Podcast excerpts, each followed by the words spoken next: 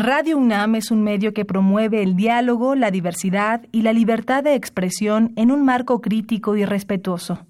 Los comentarios expresados a lo largo de su programación reflejan la opinión de quien los emite, mas no de la radiodifusora.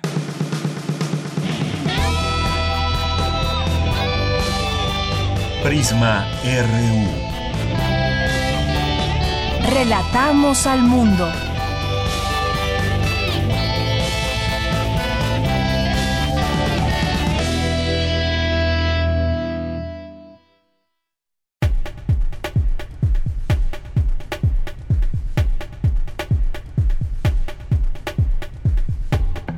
Tal? Muy buenas tardes. Gracias por acompañarnos en esta emisión, en este día martes 17 de septiembre del año 2019.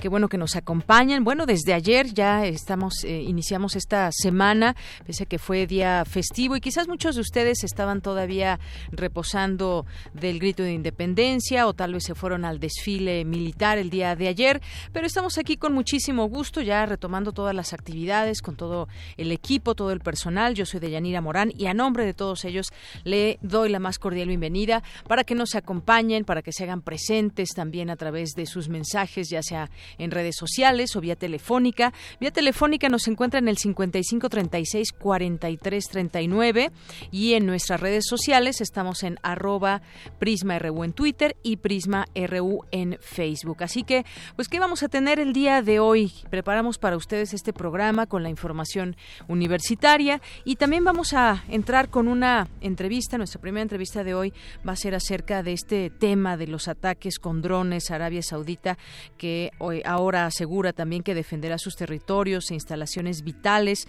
¿Cómo ha influido esto en los precios del petróleo que han caído con fuerza? Eh, este, desde este, estos días, estos últimos días, tras haberse disparado eh, como consecuencia del ataque contra estas instalaciones petroleras eh, que hacen temer una escasez de crudo, una escalada militar con Irán, cuál ha sido la reacción de Estados Unidos. Vamos a hablar de ese tema, sobre todo también cómo influye de manera global, cómo puede incluso afectar o no a nuestro país. Vamos a hablar de esto con el doctor Alejandro Salgó Valencia, que es especialista en geopolítica del Medio Oriente de la Facultad de Ciencias Políticas y Sociales de la UNAM. Y luego vamos a platicar en otra entrevista sobre lo que propone el presidente Andrés Manuel López Obrador, esta ley de amnistía, quienes entrarían dentro de esta amnistía, eh, qué tipo de delitos, eh, cómo fueron en su momento acusados y si tuvieron también la defensa adecuada. Todos estos elementos se están tomando en cuenta dentro de esta propuesta de ley de amnistía y sobre ello platicaremos con la doctora Catalina Pérez Correa, que es doctora en Derecho de la Universidad de Stanford en California, profesora investigadora de la División de Estudios Jurídicos del CIDE. Con ella vamos a platicar al análisis sobre este tema. Y tendremos también en nuestra segunda hora una entrevista con Humberto Ibarra, que es coordinador de este libro que tengo en mis manos que se llama Mimos de México, un homenaje a Juan Gabriel Moreno, eh, con fotografía, que además este libro se, está muy bien ilustrado con fotografía de Ulises Ávila Hernández. Nos acompañará aquí Humberto Ibarra para platicarnos de este libro, este homenaje que hace a quienes eh, llevan a cabo esta actividad de manera cotidiana, este libro que nace de la necesidad de un registro de quienes hacen este arte, esta labor silenciosa que a veces parece desaparecer, hacerse invisible como la ilusión que crean los mimos. Vamos a platicar con él de este libro, no se lo pierdan. Tendremos también aquí, por supuesto, nuestras secciones de todos los días. Tendremos aquí Cultura con Tamara Quirós, la muestra fotográfica nos va a hablar sobre esta muestra, La Última Mirada, una entrevista con Edgar Ladrón de Guevara, que es fotógrafo. Vamos a tener también, hoy es, hoy no es lunes de Gaceta, pero como ayer fue festivo, hoy salió la Gaceta y hay temas que comentar con todos ustedes. Vamos a tener aquí la sección de los poetas errantes, como todos los martes, que nos acompañan y nos presentan su trabajo. Vamos a tener literatura con con Alejandro Toledo a la orilla de la tarde. Hoy nos, nos hablará de las conferencias sobre Borges de José Emilio Pacheco, volumen de ediciones ERA. Así que no se lo pierdan, este será esto será parte de lo que le tendremos en contenidos del programa de hoy, martes 17 de septiembre. Así que, pues desde aquí, relatamos al mundo. Relatamos al mundo. Relatamos al mundo.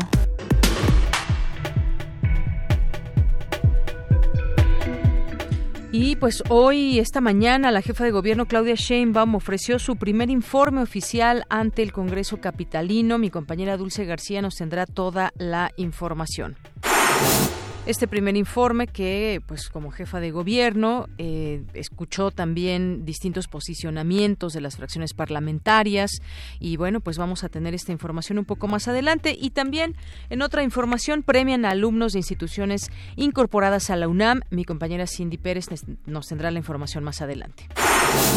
Con la adhesión de distintos socios institucionales, presentan la nueva época del programa interdisciplinario de rendición de cuentas. Cristina Godínez nos tendrá aquí los detalles. Retira el gobierno de Hong Kong la controvertida ley de extradición. Los manifestantes siguen reclamando respeto a los derechos humanos. Mi compañera Natalia Pascual nos tendrá toda la información. Y en los temas nacionales, el presidente Andrés Manuel López Obrador afirmó que su propuesta de ley de amnistía es para gente humilde que no tuvo una defensa adecuada y las acusaciones que enfrentaron fueron por delitos no graves. A unos días del quinto aniversario de la desaparición de los 43 normalistas de Ayotzinapa, la Comisión para la Verdad y el Acceso a la Justicia del caso apura reuniones con funcionarios y exfuncionarios de diferentes niveles de gobierno. Y Enova y Tech Energy anunciaron la entrada en operación comercial del gasoducto marino Sur Texas Tuxpan, cuyo, cuyo contrato fue renegociado con la Comisión Federal de Electricidad. Senadores del PAN iniciaron acciones para promover la desaparición de poderes en Veracruz, así como un juicio político contra el gobernador Cuitláhuac García. Servidores públicos federales y locales continúan las labores en el municipio de Cuautlalcingo, Puebla, para controlar una fuga de gas LP que inició ayer en la madrugada. Y el dólar sube frente al peso mexicano con operadores eh, pendientes del enfrentamiento entre Estados Unidos e Irán por el ataque, el ataque del fin de semana a instalaciones petroleras de Arabia Saudita. Hoy en la UNAM ¿Qué hacer y a dónde ir? La Facultad de Psicología organiza la conferencia Emociones y Violencia con la participación de los investigadores Gerardo Mora, Dolores Rodríguez, Melisa García Meraz y Juana Patlán. La cita es hoy a las 16 horas en el auditorio Dr. Luis Lara Tapia, ubicado en la planta baja del edificio A de la Facultad de Psicología en Ciudad Universitaria te recomendamos visitar la exposición permanente del acervo mural del antiguo Colegio de San Ildefonso, integrado por la obra de importantes artistas que marcaron el curso del siglo XX en México, como Diego Rivera, Fernando Leal, David Alfaro Siqueiros, Ramón Alba, Fermín Revueltas y José Clemente Orozco. Disfruta de los murales en las instalaciones del antiguo Colegio de San Ildefonso de martes a domingo de 9 a 18 horas. La entrada es libre la Dirección General de Atención a la Comunidad abre su convocatoria a todas las personas interesadas en presentar trabajos de tesis que representen un aporte al conocimiento sobre el desarrollo sustentable. Las categorías son tesis en licenciatura, maestría y doctorado. La recepción de trabajos es del 12 de agosto al 4 de noviembre de 2019. Consulta la convocatoria completa en el sitio oficial de la Dirección General de Atención a la Comunidad en www.degaco.unam.mx diagonal tesis.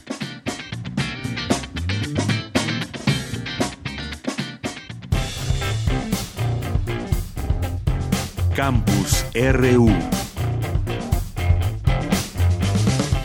Una con once minutos, entramos a nuestro campus universitario el día de hoy. que hay en las noticias universitarias? El rector Enrique Graue encabeza la entrega de reconocimientos a alumnos sobresalientes del sistema incorporado ciclo 2018-2019. Cindy Pérez estuvo ahí y nos tiene la información. Adelante, Cindy. Deyanira, muy buenas tardes, es un gusto saludarte. En el auditorio Raúl Tournier de la Facultad de Medicina de la UNAM se realizó la ceremonia de reconocimiento a alumnos tanto de bachillerato como de licenciatura del sistema incorporado que concluyeron sus estudios en el ciclo escolar 2018-2019 con el mayor promedio de nueve. Durante el acto, el rector Enrique Graue indicó que hoy la educación que imparte el sector privado es de tal magnitud que uno de cada cinco bachilleres en México lo hace en instituciones privadas, mientras que a nivel de licenciatura son tres de cada diez. Escuchemos sus palabras. Las principales universidades privadas en México han sido o son incorporadas a la UNAM. Y los más importantes bachilleratos del área metropolitana y del país están incorporados a ella.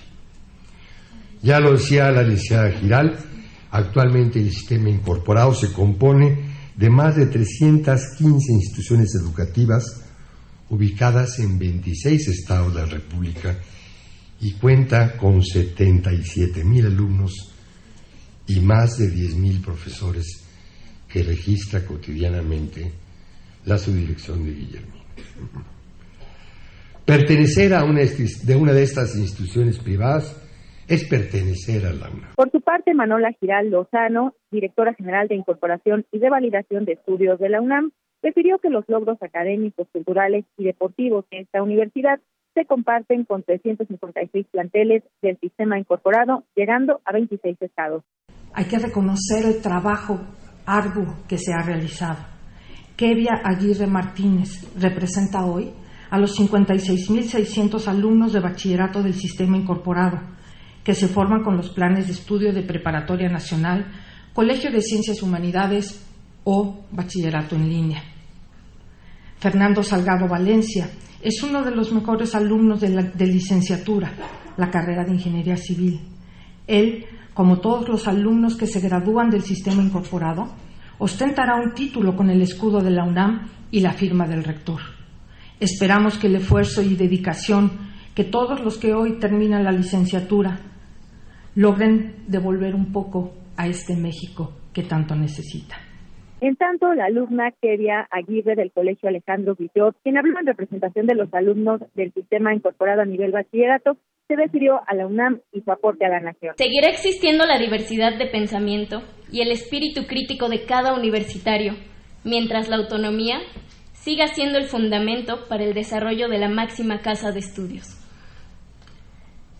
Nuestro deber como estudiantes de las instituciones incorporadas a la Universidad Nacional Autónoma de México es sentirnos orgullosos de quienes somos a donde quiera que vayamos. Es sentirnos libres de tomar decisiones sobre nuestras vidas, nuestro país y nuestro destino. Somos parte del orgullo nacional y es por ello que seguiremos teniendo el compromiso de contribuir al crecimiento de México. Deyanira, hasta aquí el deporte de esta ceremonia de reconocimiento a alumnos del sistema incorporado a la UNAM de bachillerato y de licenciatura. Muy buenas tardes. Gracias, Cindy. Pues un reconocimiento que se hace a estos alumnos sobresalientes. Y vamos a continuar con más información de nuestra universidad. Presentan la tercera temporada 2019 y el programa artístico 2020 de la UFUNAM, ahí en la sala de Zahualcoyotl, donde estuvo, está presente mi compañera Virginia Sánchez y nos tiene todos los detalles. ¿Qué tal, Vicky? Muy buenas tardes. Hola, ¿qué tal, Deyanira? Muy buenas tardes a ti, al auditorio de Prisma RU. Pues así es, universitario donde hace unos momentos en la sala Nezahualcóyotl, como tú bien has mencionado, se llevó a cabo la conferencia de prensa donde pues se presentó lo que va a conformar la tercera temporada de la UFUNAM, que inicia el 21 de septiembre, así como su programa artístico de 2020. Eh, al respecto, les comento que para la tercera temporada de conciertos de 2019, la UFUNAM ha preparado toda una propuesta musical que incluye el trabajo orquestal de 25 compositores de varias nacionalidades y épocas. Y en cuatro de los ocho programas de la temporada regular estará comandado por Máximo Cuarta, director artístico de la UFUNAM. Asimismo, él dirigirá dos programas especiales, que es el Requiem de Verdi, que se presentará el 26 y 27 de octubre, y un concierto navideño que se llevará a cabo el 14 y 15 de diciembre. Y bueno, esto se señala porque el violinista italiano Máximo Cuarta, que desde 2017 eh, dirige la UFUNAM, pues permanecerá precisamente al frente de la orquesta hasta diciembre de 2020. Esto con el objetivo de fortalecer su proyecto artístico con la agrupación. Esto fue uno de los anuncios de esta conferencia de prensa.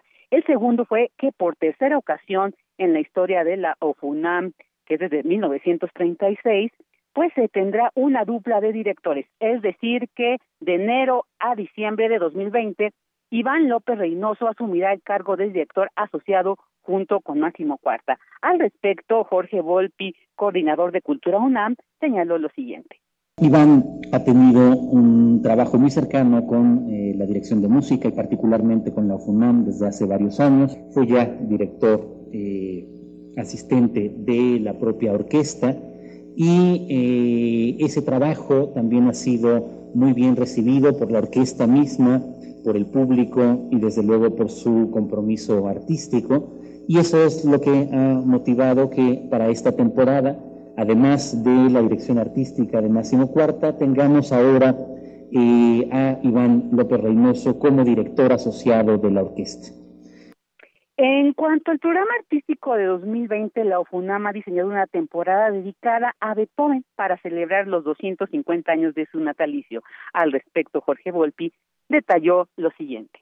Festejará evidentemente los 250 años del aniversario de Beethoven, de, grandísimo compositor, eh, ya en este esquema con Máximo como director artístico y con Iván como director eh, asociado, presentando evidentemente las nueve sinfonías, pero también eh, la integral de los conciertos para piano y algo también muy notable, eh, no solamente será eh, la presentación de las sinfonías, de los conciertos para piano y de las oberturas completas de Beethoven, sino que en ese marco también la Dirección de Música ha comisionado a nueve compositores mexicanos de generaciones distintas que para cada sinfonía compongan una obra nueva que precisamente permitirá este mismo diálogo que estamos buscando eh, entre lo mexicano y lo universal, este diálogo intergeneracional, este diálogo intercultural, que permitirá justamente el estreno mundial de nueve obras precisamente para ir acompañando a las nueve sinfonías. Bueno, pues esto es de lo que sobre esta tercera temporada y eh, de la FUNAM del 2019, lo que quería el programa artístico de 2020 y también pues hizo la invitación a hacer uso de los Cultura UNAM, donde Volvi también señaló que ya se han adquirido tres mil boletos para estos eventos en la sala Nezahualcóyotl y también pues hablaron de las giras que se hacen a ocho diferentes planteles para que estén atentos ahí la, la comunidad universitaria y también pues hablaban sobre las charlas preconciertos que se hacen los sábados para tener más elementos para disfrutar la música dice los ensayos son abiertos los del concierto donde también se puede interactuar pues precisamente con la orquesta con el director y escuchar el desarrollo de un programa. Así que pues bueno este es el esta es la invitación para seguir este este trabajo de la FUNAM y bueno pues para consultar toda la cartelera de lo que viene. Pueden hacerlo a través de www.musica.unam.mx este es mi reporte de muy bien, pues muchísimas gracias, Vicky. Ya a más detalles, como bien nos dices, podemos consultar esta página. Y ahí escuchábamos, como bien nos ponías en este audio, al coordinador de difusión cultural, Jorge Volpi, que hablaba de este estreno mundial, de nueve obras y sobre todo, pues la labor también que nos, que bien nos traes de Máximo Cuarta al frente de esta, de esta temporada. Así que, pues muchísimas gracias por la información, Vicky. Buenas tardes y hasta luego. Hasta luego, muy buenas tardes. Y de ahí, después de esta eh, información sobre la música y sobre Olao Funami, esta temporada que se presenta, vamos con Dulce García. Hoy, eh, Claudia Sheinbaum, jefa de gobierno aquí en la Ciudad de México, presentó su primer informe. Estuvo presente, en vez del presidente Andrés Manuel López Obrador, en representación estuvo Olga Sánchez Cordero, que es la secretaria de Gobernación. Y hay muchas cosas de qué informó. Hay varias varias, cosas pendientes, varios temas que se tiene y se está dando seguimiento, pero vamos a escuchar esta información de mi compañera Dulce García. Adelante, Dulce. Deyanira, muy buenas tardes a ti al auditorio de Prisma RU. Al rendir su primer informe de gobierno, la jefa del gobierno de la Ciudad de México, Claudia Sheinbaum, dijo que desde el inicio de su gestión se ha buscado terminar con la vieja política de privilegios y aseguró además que se ha hecho una significativa reducción de gastos, empezando por la cancelación de los gastos de representación de los funcionarios. Se retiraron 1.400 policías que operaban como escoltas de exfuncionarios y estos elementos se orientaron a labores de la policía preventiva. Cancelamos contratos innecesarios de mantenimiento por un monto de 853 millones de pesos. Redujimos en 600 millones de pesos la reconstrucción de inmuebles. Los costos por demolición de edificaciones dañadas por el sismo disminuyeron en casi 75%. Con 10% menos de inversión, se contratan para servicio de barrido de la ciudad 26% más trabajadores con 20% de mejores prestaciones salariales. En la compra de computadoras para pilares, ahorros del 32% por unidad. En fotocopias, 44%. En seguros, 10%. 50% en el costo por unidad de repavimentación. Es decir, se acabaron los moches la contratación de empresas fantasmas, las comisiones ilegales en la compra y adquisiciones de bienes, servicios y obra pública. Cerramos la puerta a la corrupción. Sheinbaum destacó que la disminución de las plazas de altos funcionarios generó un ahorro por más de 1.800 millones de pesos, los cuales permitieron aumentar los salarios de los trabajadores del gobierno de la ciudad en 4.3% de forma directa. Que es el aumento más alto de todo el país. Además, se beneficiaron a casi 20 mil trabajadores con aumentos salariales que ganaban menos del salario mínimo y se renivelaron las plazas del C5 y de Locatel. Aseguró además que todas las alcaldías tuvieron incrementos presupuestales y añadió por otra parte que se ha restablecido la libertad de expresión, pues según dijo, no ha habido persecución política. Reitero que no se utilizará la fuerza pública para reprimir al pueblo. Desapareció el cuerpo de granaderos y sus elementos se han reasignado a labores preventivas. Estamos cancelando y renegociando los contratos de concesión que privatizaron el espacio público sin beneficio para la ciudad. Ya se canceló el contrato de concesión del Centro de Transferencia Modal de Constitución de 1917 en Iztapalapa.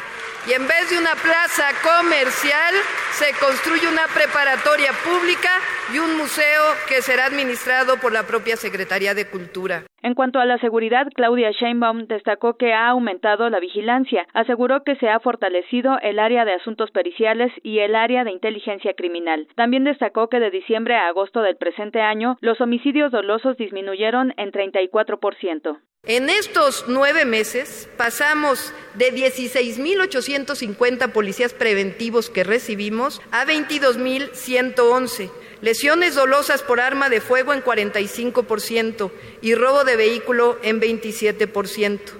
En agosto del 2018, el promedio diario de homicidios fue de 3.55 y en 2019 de 3.16. De Yanira Auditorio de Prisma RU, a pesar de dichas cifras presentadas por la jefa de gobierno de la Ciudad de México, la principal demanda de los diputados de las diversas bancadas del Congreso de la ciudad al emitir sus respectivos posicionamientos fue la seguridad. Este es el reporte. Muy buenas tardes. Gracias, Dulce. Pues bien, ahí son algunos de los temas que se tocaron. Eh, también pidió una revisión sustantiva a alerta de género, este tema que está también muy vigente y que, como sabemos, ha habido, ha habido desde manifestaciones y ha habido trabajos que se han hecho con distintos grupos. Y bueno, pues también el tema de la seguridad, que es un tema muy importante, la Guardia Nacional que opera en algunas alcaldías. Eh, este tema que nos ponía también mi compañera Dulce García en el discurso en parte de lo que dijo hoy Claudia Sheinbaum, la reducción de gastos, sin duda muy importante también todo esto, eh, gente o funcionarios que tenían a su disposición eh, gente que los cuidara, policías que han sido ya reasignados a otras a otras labores. Eh, los elementos de la Guardia Nacional son 2.700 los que operan en la Ciudad de México y bueno, pues vamos a ir también, por supuesto, analizando estos estos números. Habló de los damnificados. Por cierto, el día de mañana tendremos una una mesa para platicar sobre lo que ha sucedido en el tema de la reconstrucción tras el sismo del 19 de septiembre de 2017, aquí en particular en la Ciudad de México. Vamos a, a tener aquí a Francia Gutiérrez que ha sido vocera de los damnificados de Tlalpan y también una persona que resultó damnificada, para ir conociendo pues esos tiempos y esas agendas, eh, porque para ellos ha sido eh, desde su punto de vista muy lenta esta, esta reconstrucción. Pero esto ya lo platicaremos y por supuesto se acerca el 19 de septiembre, se va a llevar a cabo un macro simulacro del cual también le hablaremos el día de mañana. Continuamos. Queremos escuchar tu voz. Nuestro teléfono en cabina es 55 36 43 39. Continuamos una de la tarde con 26 minutos. Los precios internacionales del petróleo se dispararon este lunes 15%, su mayor alza desde 2008 tras el ataque a plantas de Saudi Aramco de Arabia Saudita, la mayor productora de crudo a nivel mundial. Y hay reacciones en prácticamente eh, todo el mundo. Ah, sabemos también de las reacciones que hubo desde Estados Unidos. Eh, ¿Esto cómo afecta? ¿Cómo podemos entender esta situación a nivel global? Vamos a hablar del tema con el doctor Alejandro Alejandro Salgó Valencia. Él es especialista en geopolítica del Medio Oriente de la Facultad de Ciencias Políticas y Sociales de la UNAM. ¿Qué tal, doctor? Bienvenido a este espacio Prisma RU de Radio UNAM. Buenas tardes. ¿Qué tal, Deyanira? Muy buenas tardes, aquí a sus órdenes. Pues doctor, compartir con usted nos gustaría que, que, analizáramos este tema, este ataque que hubo el fin de semana, de qué manera impacta en términos globales al mundo, porque hubo reacciones muy serias, por ejemplo, de Estados Unidos, además de los señalamientos que se hacen, por ejemplo, eh, a Irán. ¿Qué podemos decir de todo esto? ¿Cómo entender que esta es una situación que afecta de manera global?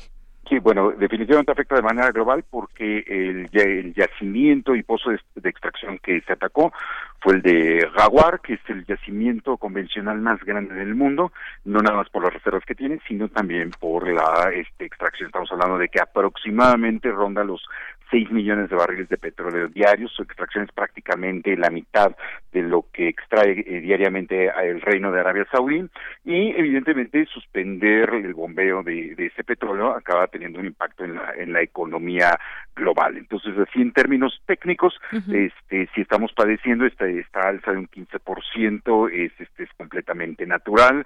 Eh, Estados Unidos ya hizo una mención de que va a colocar su reserva estratégica en el mercado internacional para tratar de estabilizar y de la misma forma también las reservas de Arabia Saudí son este, eh, eh, colocadas en el mercado internacional para que el impacto no sea masivo, ¿no?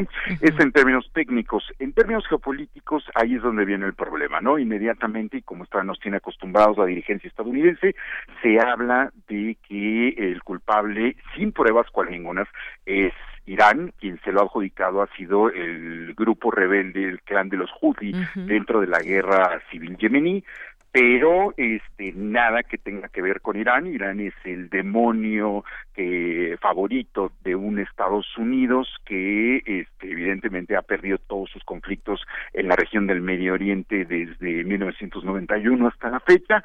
Este, es el enemigo de Israel, es el enemigo de Arabia Saudí, entonces es muy curioso y hasta resulta obvio esta creada de aliados, Arabia Saudí, Israel y Estados Unidos, señalen inmediatamente a Irán sin tener ni sacar evidencias de que fue así, ¿no? Entonces, este, evidentemente que sí nos ponemos en un punto de tensión internacional porque el, el hombre más rápido de Twitter, que es el señor Trump, rápidamente ya digo que están listos para entrar en acción, yo sinceramente creo que esto va a ser, como nos tiene acostumbrado Trump, hasta ahorita me atrevo a decir que va a ser más amenazas, más palabrería que otra cosa.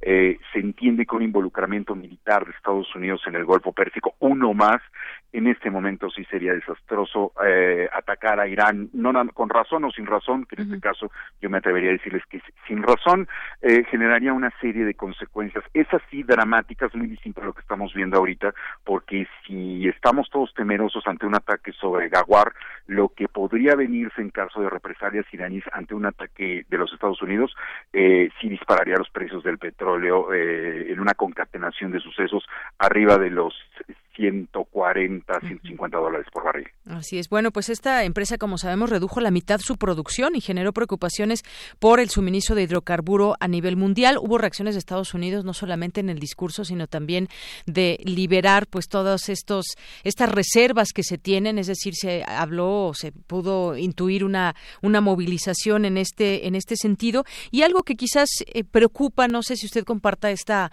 opinión, doctor, cómo saber a ciencia cierta cuando se dio este ataque con drones, cómo no saber de dónde de dónde vienen o quién estaba actuando en contra de estas instalaciones. Algo yo creo que se pone también en este sentido el tema de la seguridad en la mesa. Este, también ahí yo creo que a mí me llama mucho la atención que desde el año 1991, que espero su público, los radioescuchas lo tengan presente, fue cuando Estados Unidos lanzó la famosa Guerra del Golfo I, ya hace 28 años. A partir de ese momento fue una prioridad de Estados Unidos, pero también del Reino de Arabia Saudí, que por porcentaje del PIB es el país que más gasta en armamento, gasta aproximadamente el 12.5% de su Producto Interno Bruto en armamento.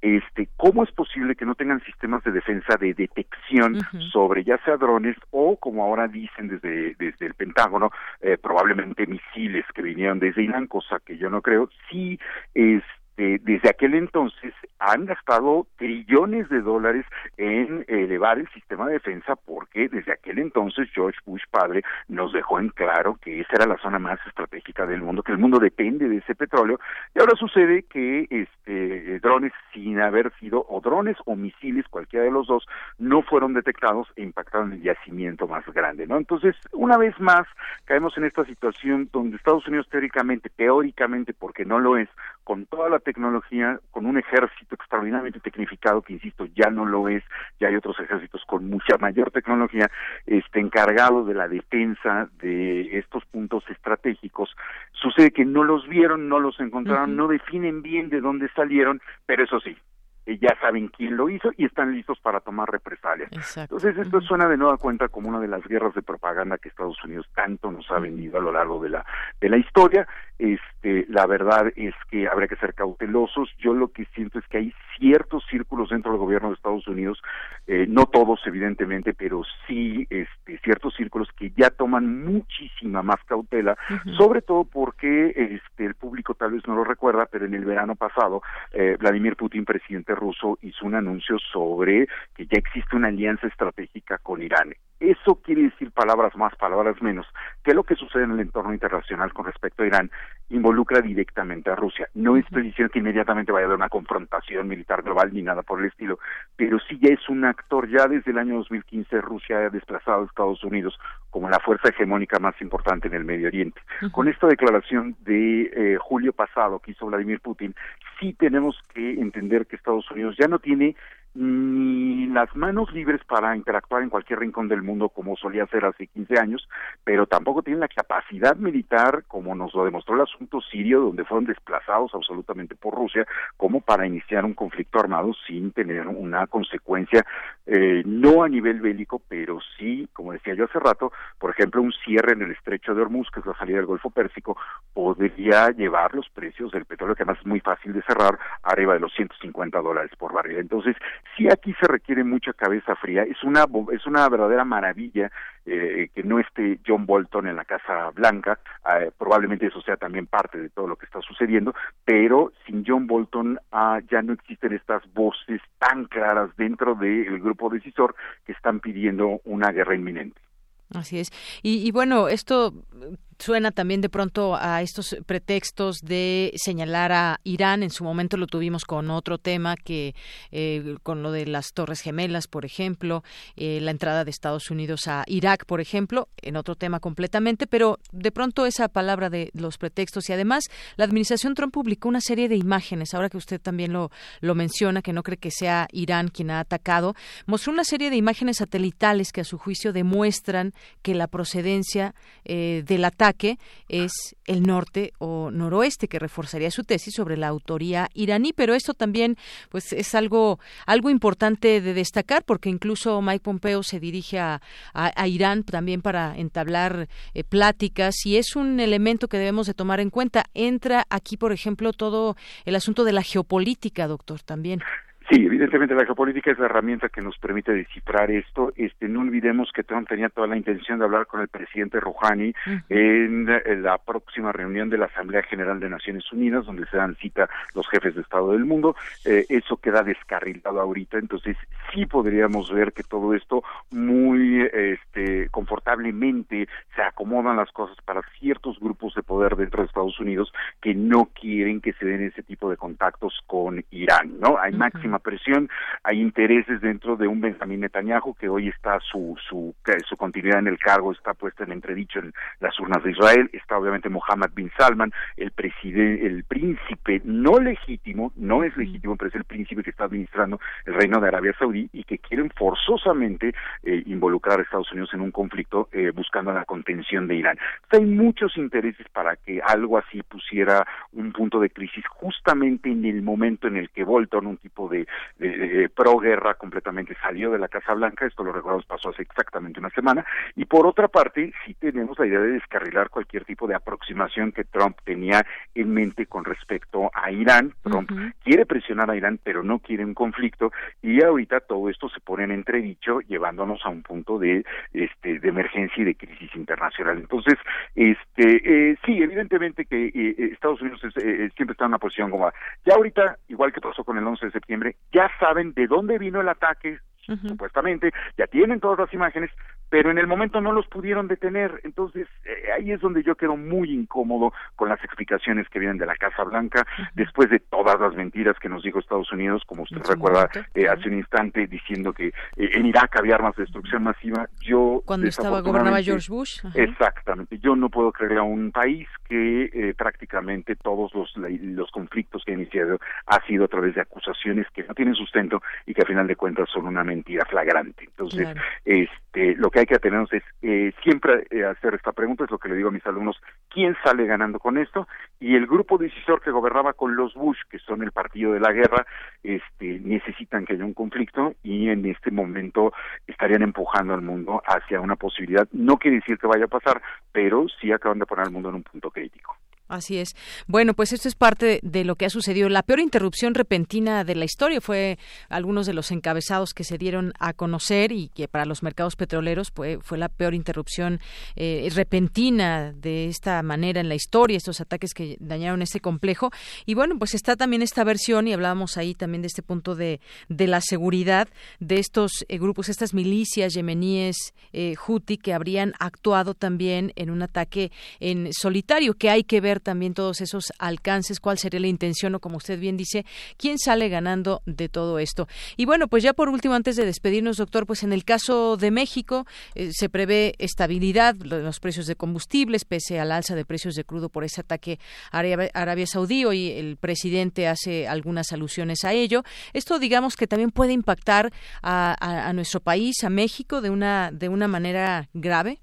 Pues hasta ahorita, este, al parecer, el gobierno ha hecho las medidas para mantenerlo estable.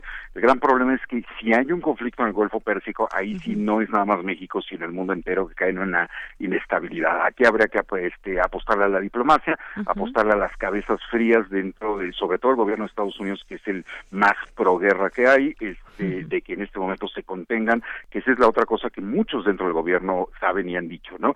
Una guerra con Irán es muy distinta a las guerritas que ha ido haciendo alrededor del mundo. No es Afganistán, no es Irak, no es Siria, no es Libia, es una guerra de otro nivel. Hay muchos generales opuestos a una confrontación con Irán.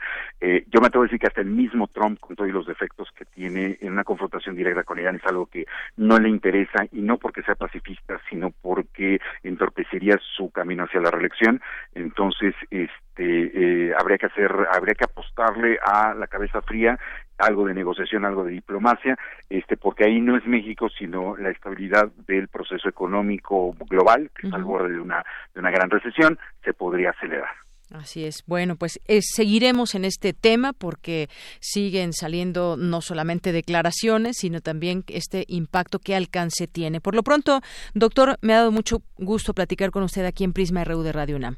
Deyanira, un placer y un saludo a usted y a su apreciable auditorio. Gracias, doctor. Hasta, luego. Hasta luego. Muy buenas tardes al, doctor Alejandro Salgó Valencia, especialista en geopolítica del Medio Oriente de la Facultad de Ciencias Políticas y Sociales de la UNAM.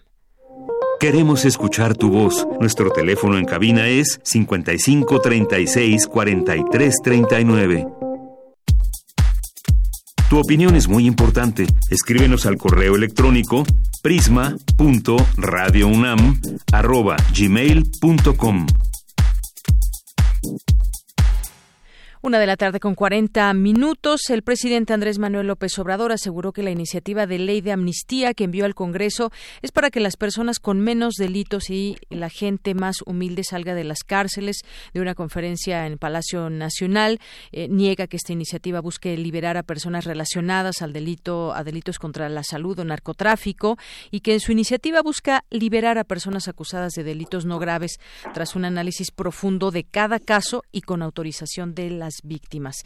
Hablemos de este tema, ya está en la línea telefónica, le agradezco mucho, nos tome esta llamada a la doctora Catalina Pérez Correa, doctora en Derecho por la Universidad de Stanford en California, profesora investigadora de la División de Estudios Jurídicos del CIDE. Doctora, bienvenida, buenas tardes. Buenas tardes.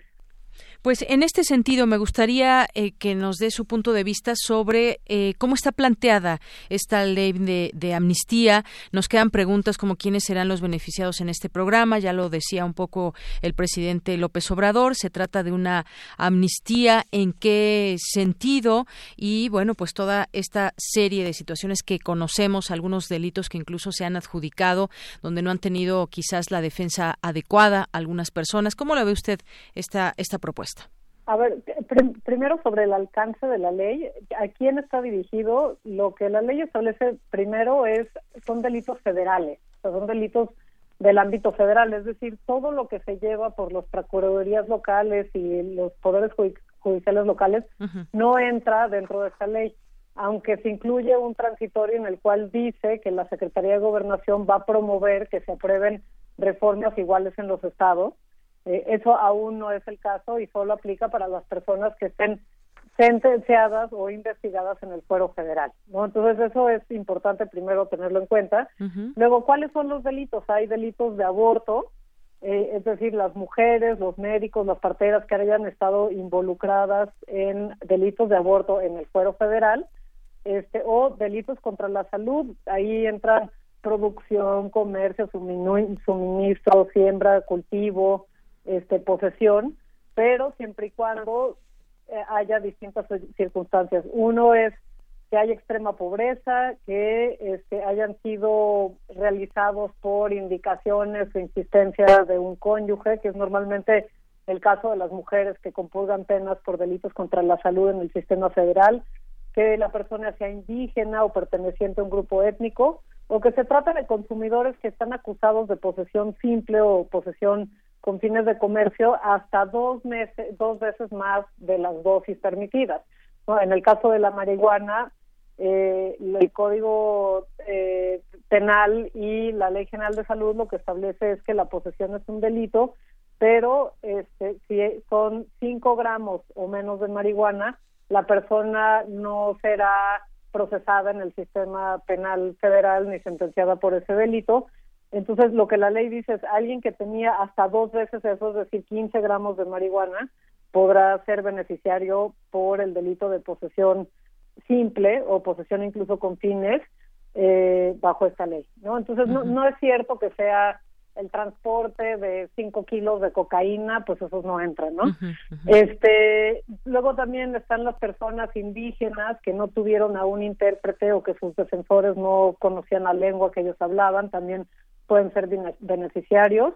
Este, las personas que hayan cometido el delito de sedición, que es básicamente la resistencia a la autoridad, que por cierto mm, es la resistencia a la autoridad sin uso de armas, eh, ese es otro de los delitos, y luego está el robo simple sin, violencia, ¿no? Eh, para todos estos casos aplica la ley siempre y cuando no se hayan cometido o la persona no haya cometido, no tenga antecedentes penales de haber cometido delitos contra la vida, que hayan realizado eh, secuestros, que hayan eh, usado armas en la comisión de los delitos o algún otro delito grave de los que están definidos en la Constitución. Eh, este, y entonces, bueno, ahí me parece que es importante porque muchos, incluso hay videos ahí que circulan en redes que dicen, vamos a liberar a la persona que secuestró a tu hija. pues no es cierto, ese delito no está entrando en la ley. a un narcotraficante que tiene este, además de traficar con sustancias, trafica con armas. Bueno, si ese es el caso, tampoco entra dentro de esta ley. lo, que la ley está buscando hacer es beneficiar a personas que normalmente están en la cárcel sin dar ningún beneficio social y que están ahí a enorme costo del erario público, pero también de esas personas y de sus familias. Así es. Eh, en este sentido entendemos que se requiere un análisis de cada caso y bueno, ya se ponen algunos ejemplos de qué, qué tipo de delitos. Por ejemplo, sabemos que en las cárceles de México, en algunas, pues hay mujeres que tuvieron algún aborto involuntario y están acusadas y están encarceladas. Esto quizás también sea parte de toda esta amnistía, pero como decimos, cada caso tiene sus características y cada caso tendrá que analizarse y también cuando se involucran a otras personas, tomar en cuenta la opinión de las víctimas. Eso también es algo, un punto a destacar. A, ver, aquí los delitos contra, contra la salud no hay una víctima como tal, entonces pues la víctima es la salud pública, entonces pues la opinión de la víctima no existe. En el caso del aborto, pues hay un eh, hay, hay un problema ahí de la definición de la vida y entonces pues quién es la víctima. Eh, en el caso del robo simple sin violencia, pues ahí sí hay la víctima y la ley lo que establece es que la responsabilidad civil, es decir, re, eh, resarcir el daño económico que se le haya hecho a la persona, eso subsiste. Este, en el caso de los delitos de sedición, la víctima es eh, la autoridad y entonces tampoco se, se, se, tiene que hacer una consulta hacia las víctimas en ese caso. Eh, me parece que esto sí es importante porque no son delitos de, con víctimas directas como normalmente pensamos o nos hacen pensar que aquí no no son este personas que hayan cometido delitos de homicidio, delitos violentos, o de secuestro, como nos la integridad física de las personas. Ahora, una de las cosas que también es importante y que no se discute es qué alcance tiene esta ley en términos de lo que supuestamente está detrás de la ley. Está tratando de beneficiar a personas pobres, a mujeres que están en la cárcel por estos delitos que normalmente es porque no tuvieron una defensa adecuada, eh, que, que, está bien porque no sirve a nadie tener a estas personas en las cárceles, Ahora, ¿qué es lo que pasa? Ha pasado en otros países, por ejemplo, en el caso de Ecuador hubo una amnistía bajo el presidente Correa que liberó a muchas mujeres por eh, eh, apresadas por delitos de drogas y lo que sucedió es que pocos años después el mismo número de personas o un número similar de personas ya estaba de regreso en las cárceles porque las leyes y las prácticas que llevan a estas personas a estar en las cárceles no cambiaron. Entonces, una de las críticas que me parece más importante no es tanto se va a liberar a peligrosos delincuentes de las cárceles, sino, bueno, ¿y cómo le vamos a hacer para que no vuelvan a estar las cárceles con estas mismas personas en tres años o en dos años? ¿no? Me parece que es una buena medida para ayudar a las personas que hoy están injustamente en la cárcel, pero no es una buena medida para prevenir que no vuelvan a estar personas con los mismos perfiles en las cárceles. ¿Por qué? Pues porque las leyes de drogas, si no se cambian, van a llegar las mismas personas. Si las prácticas policiales y las prácticas ministeriales no se cambian, van a terminar las mismas personas o, personas con los mismos perfiles en las cárceles el día de mañana. Claro, ese es un plan de, paz que se ha planteado para eh, la seguridad, pero quedan esas preguntas justamente, ¿qué va a pasar con las cárceles, con, eh, con las cárceles, estos centros de reclusión? ¿Qué hay después de la cárcel para las personas que no cometieron un delito? Grave, por ejemplo. Y, sobre todo es, es una pregunta, ¿cómo se hace compatible una ley de amnistía que está buscando liberar a personas inocentes con las reformas a la Constitución en el cual se está planteando ampliar el uso de la prisión preventiva, que básicamente es una prisión sin sentencia, en el que por definición hay gente inocente en la cárcel, ¿no? Entonces, hay, hay mucha contradicción entre por qué por un lado se, se promueve una ley de amnistía y por el otro lado eh, se está promoviendo y ya se aprobó, de hecho, en algunos casos, más uso de la prisión sin condena. Así es. Bueno, pues un tema que se seguirá discutiendo y que se seguirán conociendo estos casos, que ya usted bien nos explica qué tipo eh, de situaciones serían. Y por lo pronto, pues le agradezco, doctora, esta conversación aquí en Prisma RU de Radio UNAM. Muchas gracias. Hasta luego. Muy buenas tardes. Fue la doctora Catalina Pérez Correa, doctora en Derecho de la Universidad de Stanford, en California, y profesora investigadora de la División de Estudios Jurídicos del CIDE con este tema de la propuesta del presidente sobre esta ley de amnistía. Porque tu opinión es importante, síguenos en nuestras redes sociales, en Facebook como Prisma RU y en Twitter como arroba PrismaRU.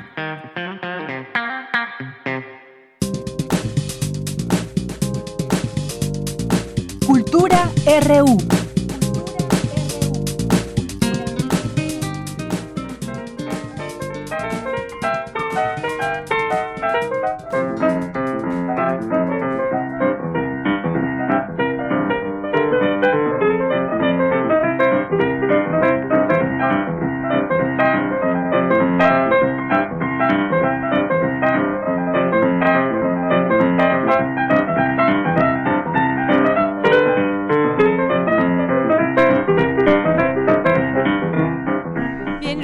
Sección de cultura. Tamara Quiroz, muy buenas tardes. Deyanira, muy buenas tardes a ti y a todos aquellos que nos acompañan esta tarde en Prisma RU.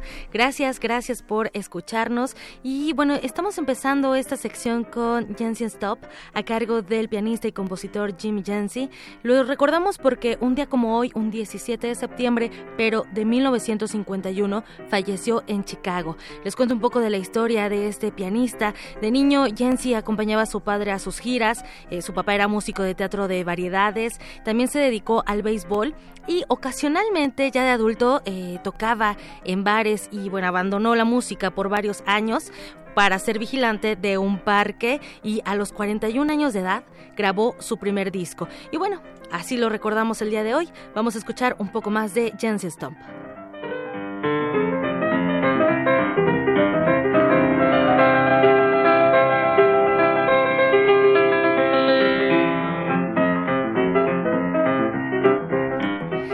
Bueno, esta tarde vamos a hablar con Edgar Ladrón de Guevara. Él es fotógrafo, ha recibido diversos galardones, ha realizado residencias artísticas en diversos países. Su obra se ha exhibido en museos y galerías, tanto en México como en el extranjero. Y bueno, el próximo sábado inaugura una muestra fotográfica en la Galería 526 del Seminario de Cultura Mexicana.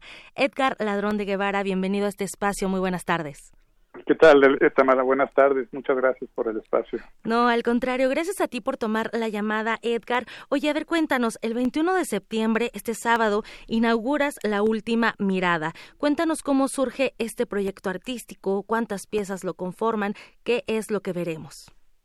Mira, La Última Mirada es un conjunto de trabajo realizado en los últimos años. Eh, está básicamente expuesta en cinco diferentes núcleos tienen un punto que los une, que es sobre todo el, la manera como abordo mi lenguaje, que es un lenguaje bastante sugerente, bastante, ah, un poco alejado de la tradición fotográfica.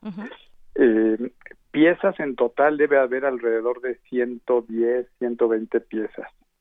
Bien. Eh, esta, esta mm, selección recorre eh, tu trayectoria, Edgar. Platícanos cómo se dividen estos cinco, cinco núcleos.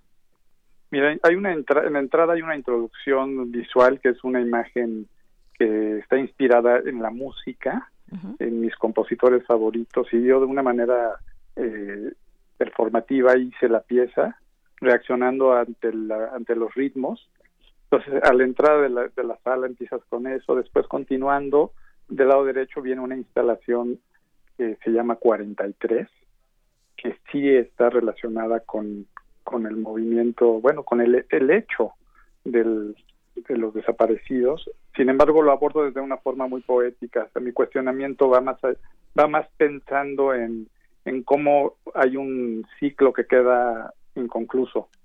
Y a partir de esa reflexión empiezo a crear mi, pieza.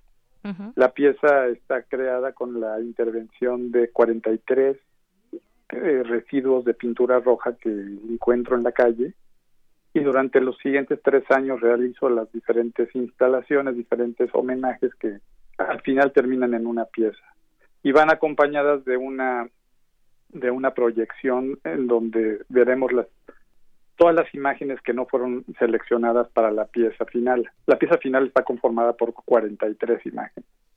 Y en, en el acto, en el momento en el que estás en el espacio, también hay una, una cinta sonora y, vemos alrededor de 200 imágenes proyectadas.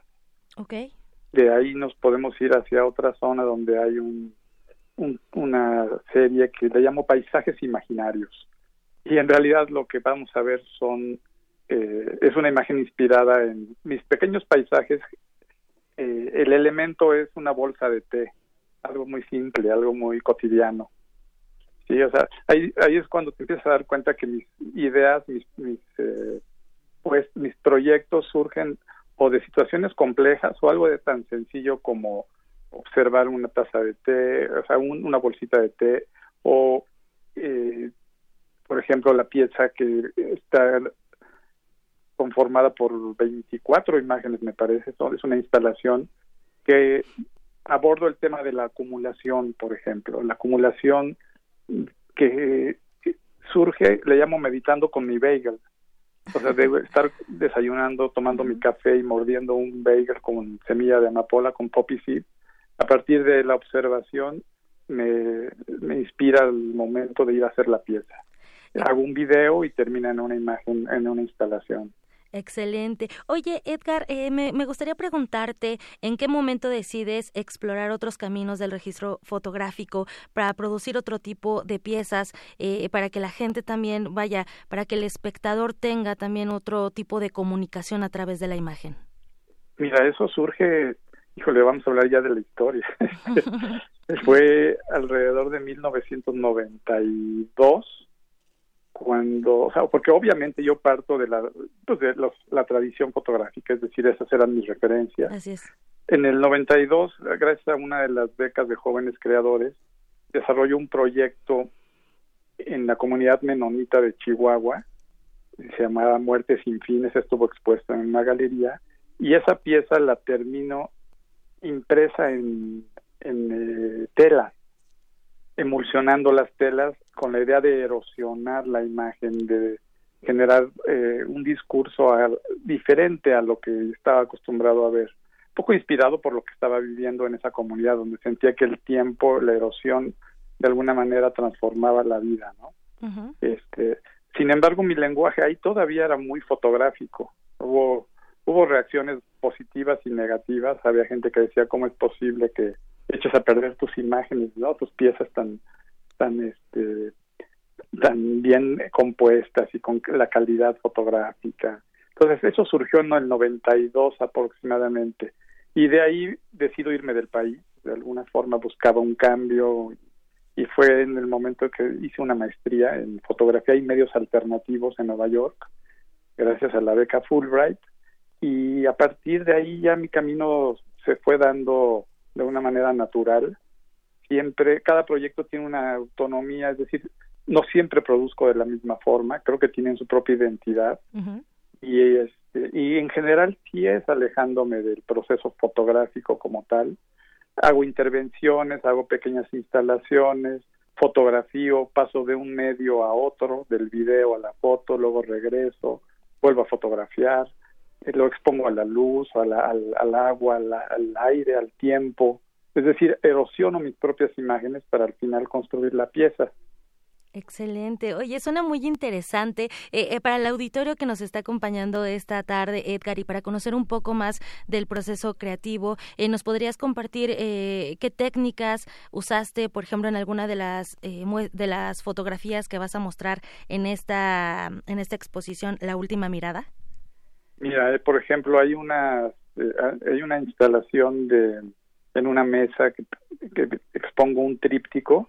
Eso forma parte de, uno de mis últimos proyectos que se llama Haiku, Retrato de mi padre. Esta, este, en este proceso, por ejemplo, construyo mis, mis propios escenarios. Utilizo cenizas, utilizo eh, fósforos, eh, algunos personajes que ya no son personajes, y hago la puesta en escena en una ventana, por ejemplo. Finalmente termino con un registro, que es la toma fotográfica, pero el proceso pues pasa por diferentes, eh, le llamo yo, este, layers, como nuestra memoria, ¿no? Como esas esas eh, imágenes que tienes que ya no te acuerdas cómo son, pero tienes ciertas eh, puntos de partida y como el recuerdo y a partir de ahí es, es un poco así creo las piezas en ese caso, cada pieza es diferente. Yo creo que los invitaría más bien a, a, verlas también en, en, persona, es diferente. Yo, yo voy a tratar de, de asistir lo más que se pueda para compartir también esos procesos, ¿no? Excelente. Muy bien, Edgar. De hecho, eh, recuerdo en alguna intervención que tuviste en Fini eh, que hablabas de los fósforos incendiados, ¿no? Entre la luz, la sombra, este juego que da la impresión de, por ejemplo, ser un bosque incendiado o un bosque quemado y, y al final solo que, solamente quedan las cenizas, la presencia y lo que ha dejado huella. Y pues sí, somos afortunados de tener memoria, de tener un registro y creo que también eh, esta es una oportunidad para dar una relectura al trabajo de tu padre, Moisés Ladrón de Guevara, y bueno, también conocer este proceso artesanal de, de varias técnicas y también de entender esa simplicidad, la sencillez y la austeridad del poema japonés, por ejemplo. en una sola imagen. Muy bien, Edgar Ladrón de Guevara, pues eh, invitamos al auditorio a que, a que vayan a la inauguración de la última mirada, sábado 21 de septiembre a las 12 del día, ¿verdad? Así es, va a ser eh, el 21 de septiembre, 12 del día. Eh, esto, la exposición va a durar hasta el 3 de noviembre, no los horarios de martes a domingo de 11 de la mañana a 7 de la noche, es entrada libre. Eh, y pues permíteme nada más el espacio para agradecer al Seminario de Cultura y, eh, y a Art Baena, que es la galería que actualmente me representa. Trabajaron en colaboración para este proyecto y está curado por Héctor Archundia. Excelente. Bueno, pues entonces tenemos una cita a partir del 21 de septiembre en la Galería 526, que se encuentra en Mazarik, allá en Polanco. Edgar Ladrón de Guevara, muchísimas gracias por tomar la llamada y por platicar con nuestro auditorio acerca de la última mirada. Gracias a ti, Tamara, y, y muchos saludos a todo el auditorio. Muchísimas gracias. Hasta luego. Hasta luego. De Yanira, bueno, nos despedimos. Él fue Edgar Ladrón de, Guevara. Ya escucharon un poco de su trabajo. Ojalá puedan asistir a esta exposición fotográfica. Yo me despido y les, deseo que les deseo que tengan muy buena tarde. Gracias, Tamara. Vamos a hacer un corte. Ya está por aquí, ya lo vimos asomarse Humberto Ibarra, que nos va a hablar de mimos de México en nuestra segunda hora. Así que acompáñenos, acompáñenos, no se vayan y regresamos a Prisma RU. Prisma RU. Relatamos al mundo.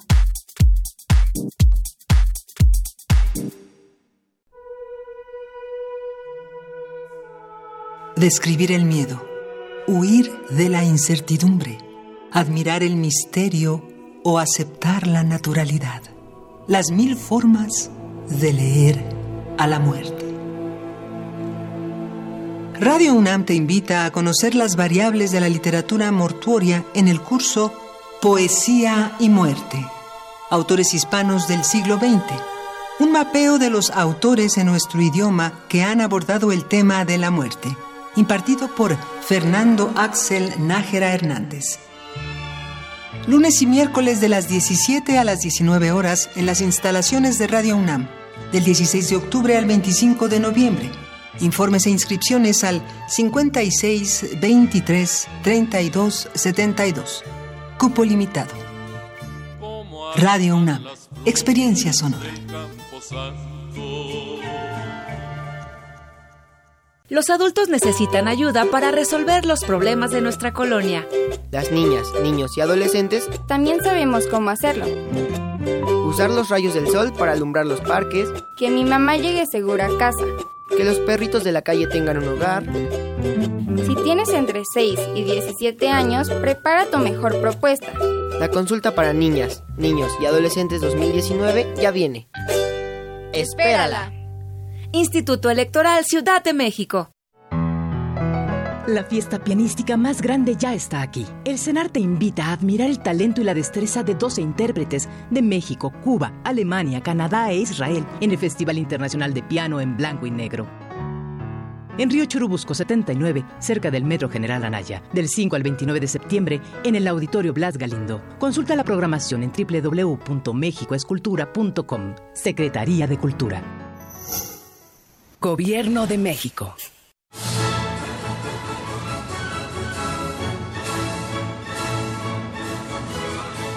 Escuchar una partitura de quien la escribió es un regalo. Es una oportunidad para entender las piezas desde su concepción. Los compositores interpretan. Un programa de Juan Elguera para contactar con los creadores de la música clásica. Acércate a su ejecución, melodías, biografía y contexto todos los domingos a las cinco y media de la tarde. Por el 96.1 de FM.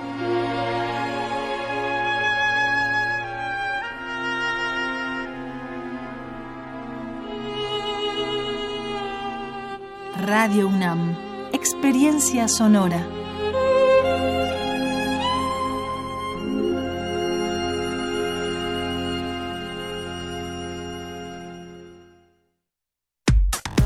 Relatamos al mundo.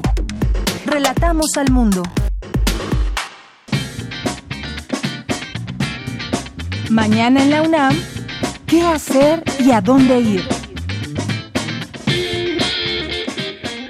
Te invitamos a disfrutar del recorrido en bicitren, que te lleva a descubrir y conocer los espacios más emblemáticos de Ciudad Universitaria. La cita es mañana y todos los miércoles a las 12.30 del día, frente al mural El Pueblo a la Universidad, la Universidad al Pueblo, ubicado a un costado de la Torre de Rectoría en Ciudad Universitaria.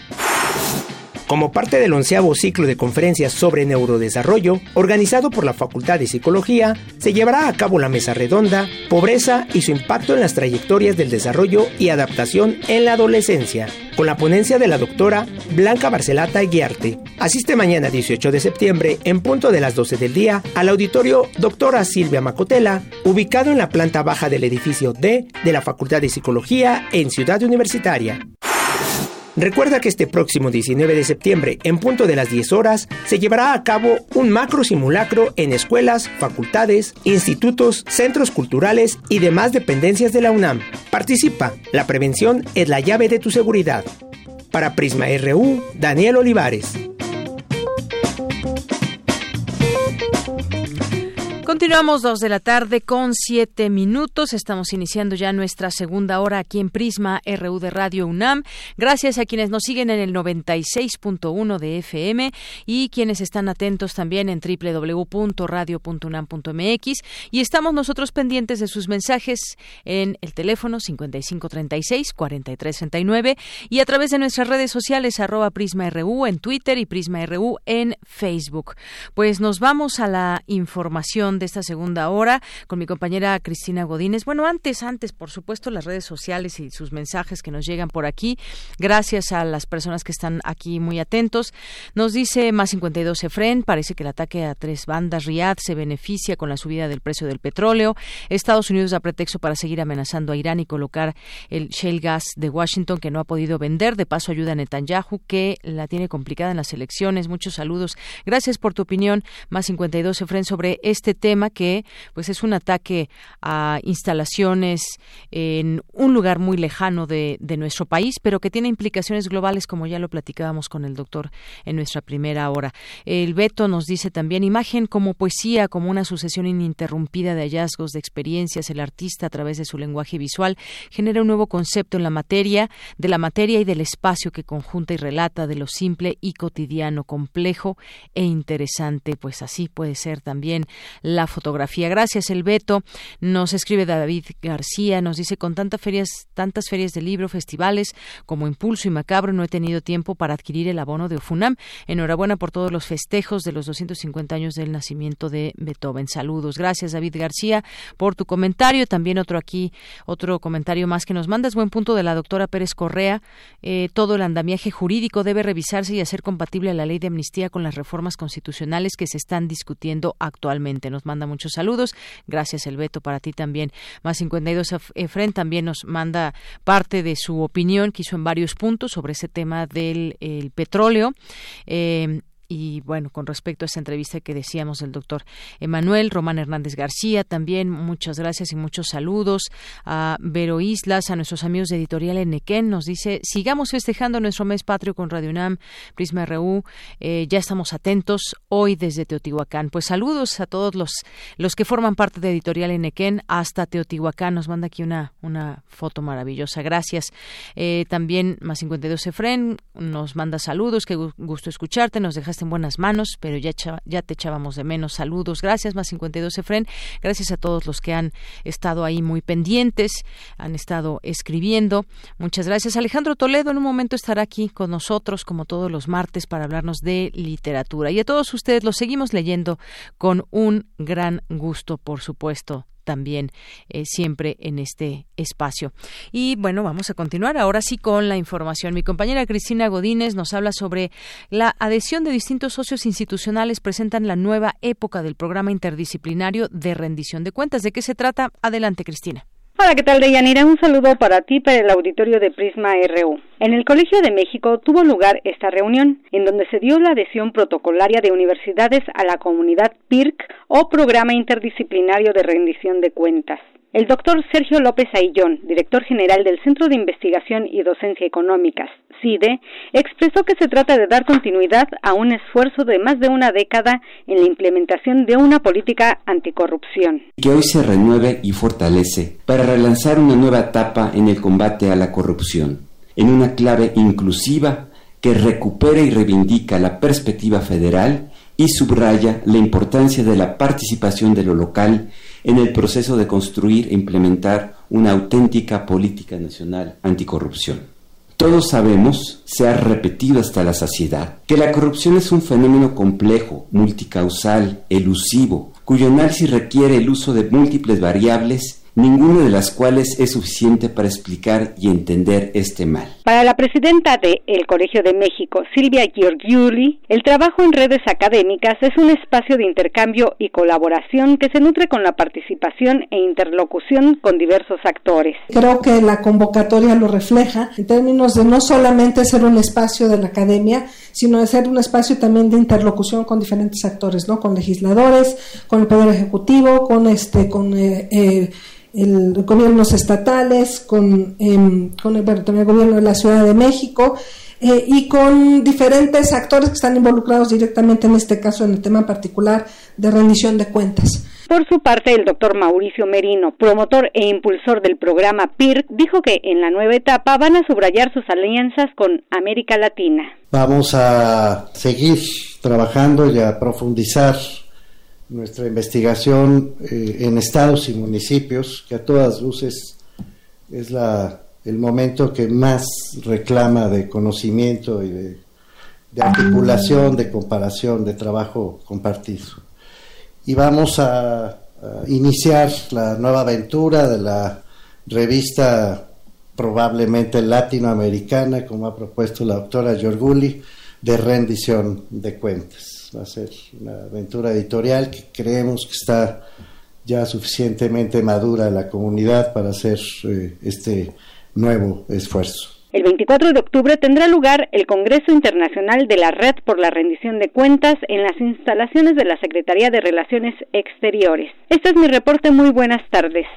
Gracias, Cristina. Muy buenas tardes. Y bueno, vamos a continuar con mi compañera Natalia Pascual, que nos preparó la siguiente información.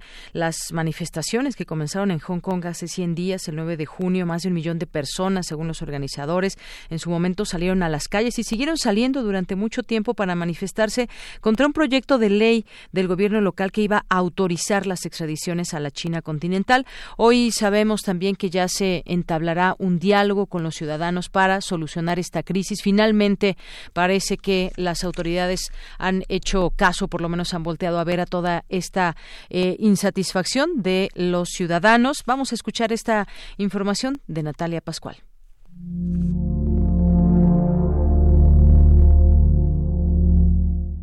En febrero de 2019, un hombre de 19 años, residente de Hong Kong, fue acusado de asesinar a su novia de 20 cuando estaban de vacaciones en Taiwán. El individuo huyó a su país y no pudo ser extraditado porque no existe un acuerdo de extradición entre estos dos lugares. Ante dicha situación, las autoridades de Hong Kong tomaron la decisión de promover un proyecto de ley que autorizaría las solicitudes de extradición a China, Taiwán y Macao de criminales sospechosos de delitos como homicidio y violación. La propuesta generó una multitudinaria oposición de la población hongkonesa, con masivas manifestaciones que evidenciaron el repudio al sistema judicial en China, por miedo a que se encarcelara a disidentes políticos. Con respecto a la situación que se vive entre China y Hong Kong, el doctor Adolfo Laborde Carrenco, doctor en Ciencias Políticas y Sociales, con temas de investigación en relaciones internacionales, especialista en Asia-Pacífico, con énfasis en Japón, China y Corea, nos cuenta acerca de ello. Las demandas que se están eh, planteando pues rebasan las posibilidades o las libertades de, de las habitantes de Hong Kong. Eh, hay que recordar que entre los acuerdos que se tomaron en cuenta para poder traspasar eh, la soberanía de Hong Kong a China en 1996 era que la seguridad y la política exterior iba a estar en, en, manos de los chinos y lo demás pues iban a respetar las garantías del sistema económico, eh,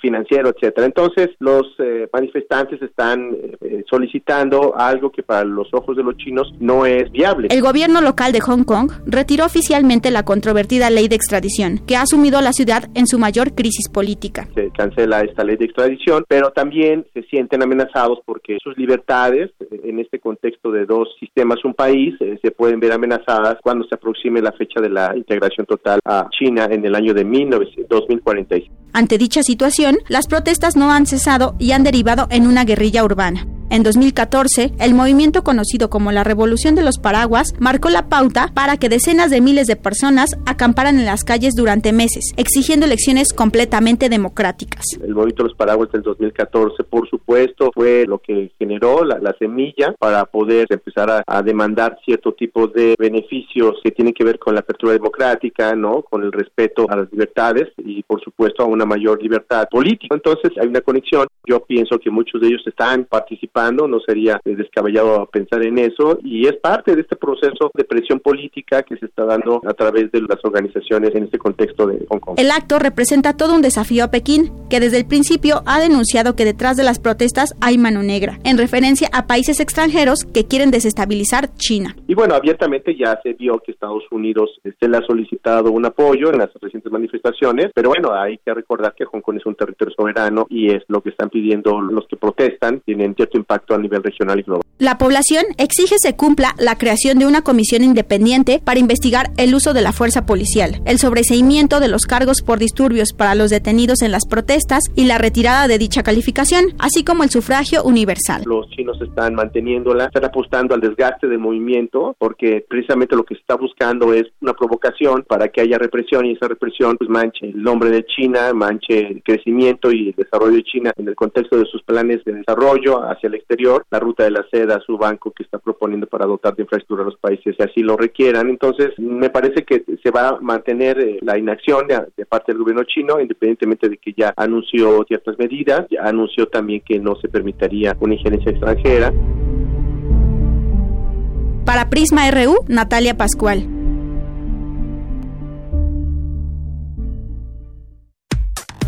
Relatamos al mundo. Relatamos al mundo. Bien, pues será interesante ver cómo se dan estas mesas de diálogo con la jefa de gobierno de Hong Kong, que pues la próxima semana ya iniciará estas mesas de diálogo. Vamos ahora a las breves internacionales con Ruth Salazar. Internacional RU. El presidente de Estados Unidos, Donald Trump, dice que no quiere ir a una guerra con Irán, aunque al mismo tiempo dejó sembrada la duda. ¿Quiero la guerra? No, no quiero una guerra con nadie, dice. Estados Unidos está más preparado que cualquier otro país en la historia. Si tenemos que ir por ese camino, veremos si lo hacemos o no. En tanto, el secretario de Estado de Estados Unidos, Mike Pompeo, viaja hoy a Arabia Saudita para discutir respuesta a ataques contra instalaciones petroleras saudíes. Mientras tanto, el presidente ruso Vladimir Putin, con mucha ironía, ofreció vender a Arabia Saudí el sistema ruso de defensa antiaérea, ya que el suyo de fabricación estadounidense no detectó los drones que perpetraron el ataque. Estamos dispuestos a prestar asistencia a Arabia Saudí para que proteja a su país y a sus habitantes. Bastaría con que los dirigentes políticos de Arabia Saudí tomaran una sabia decisión gubernamental, como hicieron los líderes de Irán y como hizo el presidente Erdogan al comprar a Rusia el último sistema de defensa antiaérea S-400 Triumph. Este martes se desarrolla en Israel la segunda cita electoral que vive el país en cinco meses, sin previsión de un claro ganador y con la esperanza de elegir un parlamento. Recientes encuestas mostraron la probable dificultad de los dos principales bloques políticos. Por un lado, el primer ministro Benjamin Netanyahu y por otro, Benny Gantz. Al menos 24 personas murieron y otras 32 resultaron heridas por un atentado suicida este martes en las cercanías del recinto donde tenía lugar un mitin electoral del presidente de Afganistán, Ashraf Ghani, en el norte del país. El presidente de Venezuela, Nicolás Maduro, expresó su convicción de que la paz se impondrá frente a las amenazas y locuras de los mandatarios de Estados Unidos, Donald Trump, y Brasil, Jair Bolsonaro, y enumeró acuerdos con la oposición. 5. Rechazar la aplicación de sanciones económicas contra el país, violatorias del derecho internacional y exigir el inmediato levantamiento de las mismas. Seis, proponemos se instrumente el programa de intercambio de petróleo por alimentos, medicamentos e insumos para servicios básicos en concordancia con los mecanismos técnicos existentes en el sistema de Naciones Unidas. Indonesia subió a 19 años la edad mínima a la que las mujeres pueden casarse, medida con la que el país de mayoría musulmana más grande del mundo busca erradicar el matrimonio infantil. Porque tu opinión es importante, síguenos en nuestras redes sociales, en Facebook como Prisma RU y en Twitter como arroba PrismaRU. Relatamos al mundo. Relatamos al mundo. Continuamos una dos de la tarde con 21 minutos. Gracias por continuar con nosotros y como les habíamos dicho, ya está aquí con nosotros Humberto Ibarra, que es coordinador del libro Mimos de México y también nos va a hablar de un festival internacional del mimo aquí en la Ciudad de México.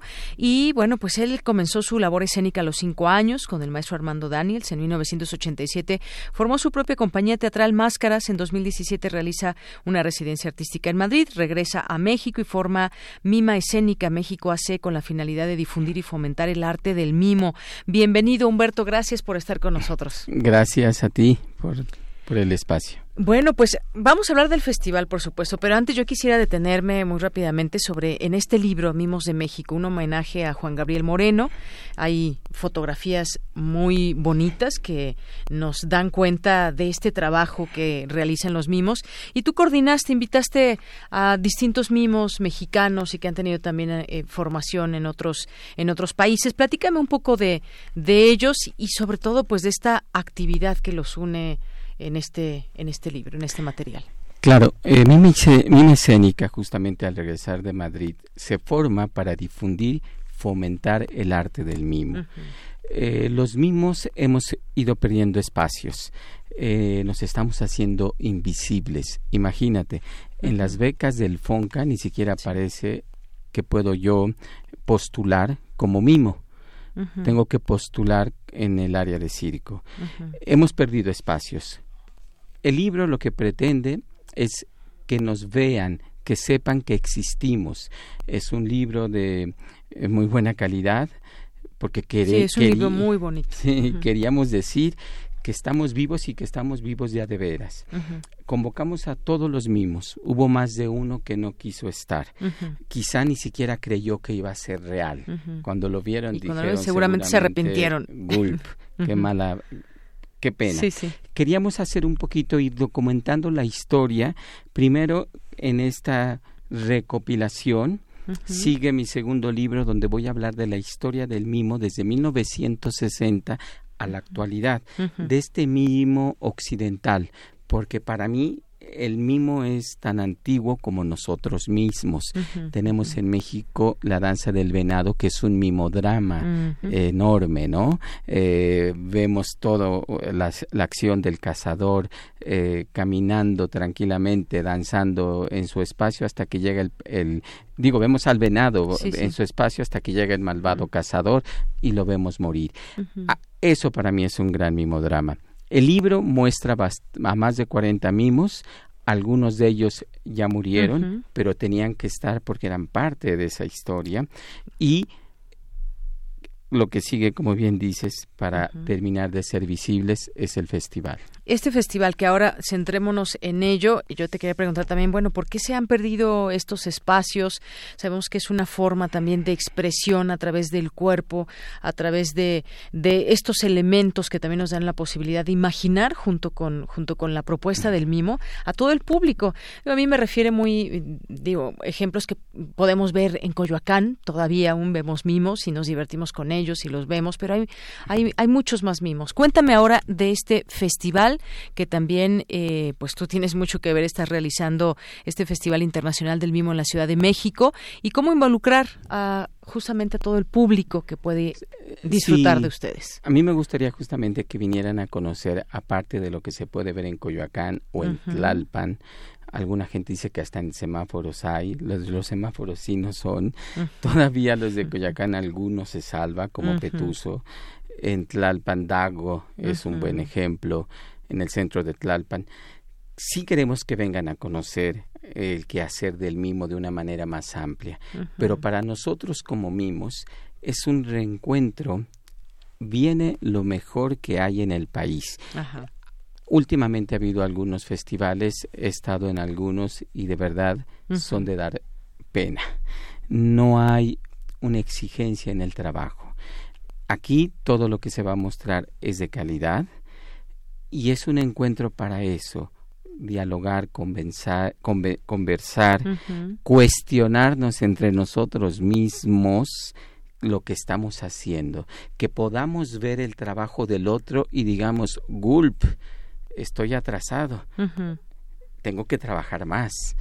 Eh, es un encuentro para la creación, para que podamos continuar y estimular como no hay foros dedicados a los mimos, como las mismas instituciones no compran espectáculos de mimos como tal, en las escuelas no hay la matrícula de mimo, se ha ido yendo a menos. Pocos somos los mimos, porque yo sí trato de salir desde el 2017 con mis espectáculos a escena y los demás dicen, bueno, como nadie me compra, no hago nada. Entonces lo que yo pretendo es de que eh, comencemos a crear, a preocuparnos por mostrar cosas nuevas. La verdad, lo tengo que decir, de lo que vamos a ver, aunque es de lo mejor, son espectáculos de más de uno de diez años, otros de cinco. O sea, no estamos mostrando cosas fresquecitas, no estamos trabajando día a día en ello. Y eso es lo que pretendemos, que a partir del festival el próximo año muy temprano tengamos muchas propuestas. Así es. Es una labor incansable. En algún momento tuvimos tú y yo oportunidad de platicar sobre todo este esfuerzo que estás ahora realizando, que estás cristalizando, que has hecho realidad, porque ya es una realidad este festival que va a comenzar el próximo, el próximo jueves. Me gustaría que nos platiques dónde va a ser este festival. Ya nos decías, van a ser espectáculos de primer nivel que ya han sido en su momento presentados y trabajados y que esta puede ser quizás, Humberto, una ventana para y una posibilidad para que mucha gente los vea y también gente interesada que tiene en sus manos la posibilidad de apoyarlos en todos sentidos, con foros, con económicamente, por supuesto. Platícanos dónde va a ser eh, este y los horarios y los espectáculos y la página de internet. Mm, principalmente en el Teatro María Teresa Montoya. Estamos muy agradecidos con la alcaldía Benito Juárez, porque sin ellos quizás no estaríamos hablando ahorita. El, este jueves 19 iniciamos es la inauguración a las 19 horas con la eh, eh, proyección del video Resurrección del maestro Juan Gabriel Moreno. El día 20 se presenta un servidor con Mimo Trova, justamente hago una fusión entre canciones de Trova y Mimo a las 19 horas. El sábado 21 está Oscar de la Torre a la, de, Querétaro. El domingo viene Teatro Súbito de Morelos a las 18 horas. La principal sede es el Teatro María Teresa Montoya. ¿Qué se ubica? En eje central, entre el eje 5 y el eje 6. Eh, y continuamos lunes, martes en el Rule a las 18 horas. Eh, miércoles tenemos un conversatorio muy interesante en el Centro Cultural de España, ahí atrás de Catedral. a las 18 horas estamos en el Centro Cultural Villaurrutia, en la Glorieta del Metro Insurgentes, y regresamos el jueves hasta el domingo en el Teatro María Teresa Montoya. Muy bien, eso es lo que va a poder ver la gente. Eh, hay una página en internet donde se puede eh, la gente poder consultar estos horarios que nos acabas de decir, los espectáculos, quiénes van a participar? www.mimaescénica.mx. Eh, Mima Escénica es quienes estamos organizando y por eso la página. Ahí también para los que nos están escuchando en otra parte del país y no pueden venir, día a día vamos a subir lo que ha sucedido y entonces ustedes podrán ver fotos, videos de lo que ya pasó y también les vamos a estar recordando día a día lo que va a suceder. Claro, y Humberto, un mimo va más allá de hacer gestos o tener la cara pintada de blanco. Platícame desde tu experiencia, desde toda esa trayectoria que tú tienes, ¿cómo, cómo describes al mimo? Eh, el mimo, como te dije primero, es tan viejo como, el, como la humanidad misma. Existencia. Pero, exacto. Eh, Sí, es un gran error que creamos que el mimo es un lenguaje de sordomudos. Mi maestro Frederick Vadmel, con quien más años me formé del 83 al 18 de septiembre del 85, porque él muere en el temblor del 85, lo único que decía es que había muchas formas de decir lo que era el mimo, pero una segura es que no era un lenguaje de sordomudos. Yo tengo una breve eh, explicación de lo que es el mimo. Llamémosle mimo a una forma ilimitada de comunicación. El mimo clásico utiliza únicamente su cuerpo en el espacio vacío. El mimo contemporáneo hace uso de todos los elementos que se encuentran a su alrededor, objetos, la escenografía natural en la que se pueda encontrar. Por ejemplo, objetos, iluminación, sonidos, la voz e incluso la palabra el mimo contemporáneo se confunde con el clown, con el actor, con el bailarín. Los límites se disuelven. Entonces ser mimo no solo es hacer manitas y caritas, es un movimiento que viene desde el pecho y se va yendo a todas las partes del cuerpo. No es solamente esto que hacemos como lo que hace el viene viene cuando nos ayuda a estacionar. No solamente la mímica eso es mímica. Lo que hace el viene viene o lo que hacemos, ¿no? Cuando estamos hablando. Hacernos eh, señales estos gestos, ¿no? Que, para acentuar lo que estamos hablando, eso es mímica. Pero el mimo es un trabajo integral de todo el cuerpo. Surge del pecho, prolongan los brazos, extienden las piernas y desplazan el cuerpo. En los pies vemos el estilo del mimo, cómo se posesiona del espacio, suave, duro, ¿no?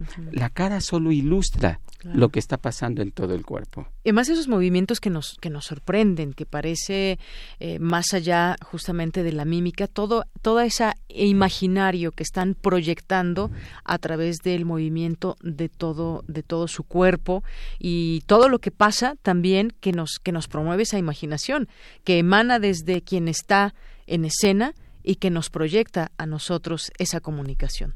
Sí, así es, debemos de proyectar con todo el cuerpo para que el público pueda ver lo que no está, hacer visible lo invisible, porque el objeto eres tú y tú eres el objeto. O sea, yo mismo tomo una flor, yo soy la flor. Y yo entrego la flor. No es que esté la flor ahí lejos y te dé esto. Yo soy el objeto y el objeto soy yo. Bueno, pues todo esto que hemos platicado lo podremos ver en este Festival Internacional de eh, Mimo en la Ciudad de México.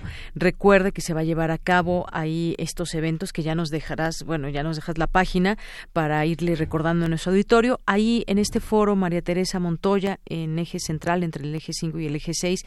Pero para más detalles, por favor, eh, consulten esta página www.mimaescénica.mx y todo esto que hemos platicado lo podrán observar y admirar y ser parte del festival. Claro, también estamos en Mimotrova Facebook, Facebook Mimotrova y Mima Escénica. Y sí, por favor, eh, métanse a la página, descubran el mundo del mimo, se van a divertir mucho, vamos a, llegar a lugares maravillosos acompáñenos, vivamos el mundo del mimo. Claro, porque además de este éxito depende también de que tengan un público, un público conocedor y un público que disfrute toda esta, eh, todo esto que ustedes nos, nos dan a través de este arte. Y por último, Humberto, este libro que del que platicamos al inicio, si alguien quisiera conocerlo, ¿hay algún lugar, algún punto de venta? Sí, por el momento lo estamos vendiendo únicamente en en la Condesa, eh, en el espacio donde tenemos eh, una sede de, de mime escénica. Entonces, vía Facebook o vía la página, y bueno, así es como lo estamos dando ahorita a conocer. Bueno, pues me ha dado mucho gusto platicar contigo, que nos platiques y compartas con nuestra audiencia acerca de este festival que está por comenzar el próximo jueves. Aquí hacemos, por supuesto, esa invitación eh, con mucho gusto. Gracias por haber venido, platicarnos de esta actividad, de tu libro y deseamos que tenga mucho éxito el festival, Humberto. Te agradezco mucho y claro que también en las funciones se va a estar vendiendo el libro para quien lo quiera comprar. Muchas gracias. Viva el mimo. Viva el mimo. Muchas gracias. Humberto Ibarra, coordinador de este libro y también quien está eh, poniendo cuerpo y alma en este Festival Internacional del Mimo en la Ciudad de México. Continuamos.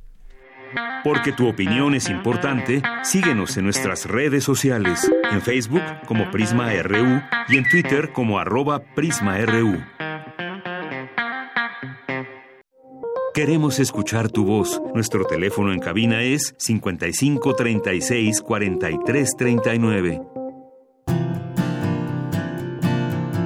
Gaceta UNAM. Bien, pues vámonos a la Gaceta UNAM. Ya está en la línea telefónica su director Hugo Huitrón. ¿Cómo estás, Hugo? Buenas tardes. ¿Qué tal, Deyanira? Buenas tardes. Oye, pues la UNAM, primera del mundo en Twitter, más de tres millones de seguidores. Qué buena noticia. Por segundo año consecutivo, eh, supera las, las mejores universidades de Estados Unidos y Europa. Así es, lo hace una potente red social nuestra, a nuestra UNAM que supera por mucho a, a, muchas universidades, entre ellas, pues de las mejores universidades del mundo, de Estados Unidos, de Europa. Eso nos da mucho gusto porque así se hace una gran comunidad universitaria y pues para todo el que quiera ser parte de ella. Sí, así es. Estamos entre las mejores del mundo y bueno, seguir seguir trabajando para mantenernos. Muy bien. ¿Qué más? Cuéntanos, Hugo. En la contraportada tenemos eh, una información sobre tomografía por emisión de positrones, vanguardia en medicina nuclear. Esto es un es el PET, el equipo más moderno de América Latina de imágenes moleculares, que eh, cuenta con una cámara de 60.000 cristales detectores que se encuentra en la, en la Facultad de de medicina y puede hacer estudios más rápidos, sobre todo generar imágenes de oncología, neurología y cardiología. Así es, y bueno, les recomendamos este este tema, este artículo que hoy se publica en la Gaceta. ¿Qué más incluimos? Se estrena estrena el Instituto de Física Microscopio con tecnología de punta. Es un desarrollo hecho en casa, diseñado totalmente por investigadores universitarios. En, en otra de, las notas de academia tenemos que el SIDA, dolencia crónica, en México 230 mil viven con VIH. Eh, otra nota sobre la prevención, lo mejor ante los temblores. Los sismos son impredecibles. Sí, hasta el día de hoy, que no nos cuenten otra cosa. Lo, reiteramos y, pues, y, precisamente porque, bueno, viene, viene el este el, recuerdo de estas tragedias de los días 19 de septiembre y bueno pues, que la gente sepa que, que no nos mientan que no nos engañen y esto no se puede no se puede predecir. Lo que sí podemos hacer es estar atentos y saber cómo actuar. Exacto y hay una semana de actividades que también se destacan en este mismo artículo. Qué más hubo eh, tenemos una exposición en Universum la tercera dimensión en todo su esplendor, para que la visiten. Diseñan prueba para detectar más rápido patógenos en alimentos, un trabajo que se hace en el Instituto de Fisiología Celular. Sí. Eh, eh, tenemos un laboratorio de inteligencia artificial para alumnos que también se inauguró, se inauguró en, la, semana. En cultura tenemos los memes, reto para los moneros. Está muy bien, este segundo encuentro internacional de Cartoon Club. Eh, y bueno, pues este, vivimos en la época de los memes, Hugo. Vivimos en la época de los memes y bueno, este es un reto para los caricaturistas. Este, porque pues ahora todo el mundo hace caricatura no con la misma profundidad, no es editorial, pero bueno, todo el mundo participa ahora con los memes. Claro, claro, y además, bueno, pues todo este ese trabajo que se hace de pronto que pues ha causado mucho impacto, hay que decirlo, que podemos eh, entrar en debate lo que es un meme o lo que hacen los moren, moneros, los caricaturistas, que son cosas completamente diferentes, pero pues bueno, es, es, es importante señalarlo, estamos justamente en esa época donde pues de pronto se toma se toma chiste, se toma burla muchas de las cosas que suceden en nuestro entorno.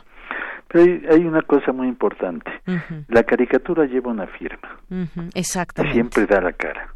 Así es. Conocemos muchos moneros, muchos caricaturistas y eso es muy importante porque sabemos quiénes son y conocemos de su trabajo que, que los, los respalda, por supuesto. Claro, el dibujo, el trabajo artístico, este, el compromiso ideológico, son muchas cosas. Así es.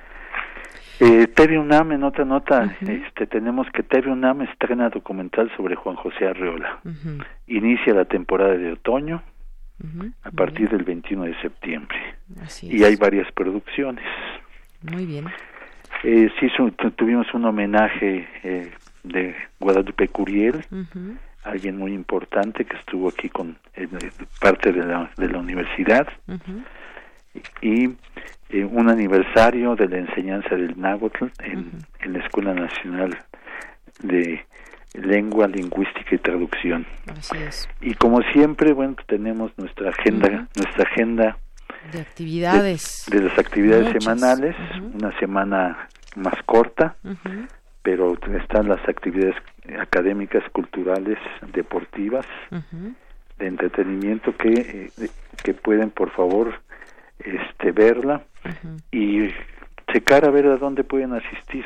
Así es, dónde pueden asistir, qué pueden escuchar, qué pueden, cuáles son las recomendaciones que se nos hacen desde aquí. Pues muchas gracias Hugo Huitrón, como siempre, gracias por estar aquí en Prisma RU. Tenemos ya para terminar el marco simulacro el próximo septiembre, 19 de septiembre a las 10 de la mañana. Muchas instituciones participarán, la UNAM será una de las de las que participe. Una de ellas. En este macro Muchas gracias, Deyanira, como siempre y no se olviden, sean felices. Seamos felices. Gracias, Hugo Huitrón. Muy buenas tardes. Buenas tardes. Hasta luego. Relatamos al mundo. Relatamos al mundo. Porque tu opinión es importante, síguenos en nuestras redes sociales, en Facebook como Prisma RU y en Twitter como arroba PrismaRU. Bueno, pues es martes de Poetas Errantes y ya nos acompañan aquí en cabina como todos los martes, ya los extrañaba. Y aquí tenemos ahora a Enrique Muñoz y Arturo León que nos vienen a platicar del trabajo, de la propuesta de este día. ¿Cómo están? Buenas tardes. Muy bien, Deyanira, gracias pues contentos de volver a compartir la cabina. Así, claro que sí. Cuarta ocasión que estamos. Así es. Cuéntenos, ¿qué vamos a escuchar hoy? Eh, pues es una cápsula que, que yo escribí eh, previo a ya terminar mi, mi, servicio social ¿no? y mi, mi, estancia con los poetas. Estoy como reencontrándome con algunos del equipo y así algunos de los nuevos. Y esta cápsula en particular eh, va más hacia lo que se veía en las primeras cápsulas, ¿no? En la primera etapa, nosotros explicando qué era lo que hacíamos, que era salir a la calle a leerle poemas extraños y a partir de eso, pues ellos reaccionaban y generábamos este pues guiones de radio o estas historias. Entonces tratar de tratar de, sintetizar como mucho de los tipos de personas que hay tanto en nuestro equipo de los poetas como de la gente a la que le leemos en la calle, ¿no? Sí, gente a la que le es complicado eh, escuchar, a la que le, se les es complicado hablar incluso, o realizar ciertos movimientos o personajes muy como pintorescos de la ciudad, incluso compañeros del equipo que le leen a seres vivos, en general así le, ven a un perro que está desamparado, ven a un gato y deciden, pues le voy a compartir un poema y, y si hay mínima, pero hay como una reacción y es como chistoso y a la vez como que lindo eh, compartir eso. Pues gracias Enrique por compartirnos esto que vamos a escuchar. Arturo, ¿tú qué nos cuentas? Bueno, la cápsula de Enrique es...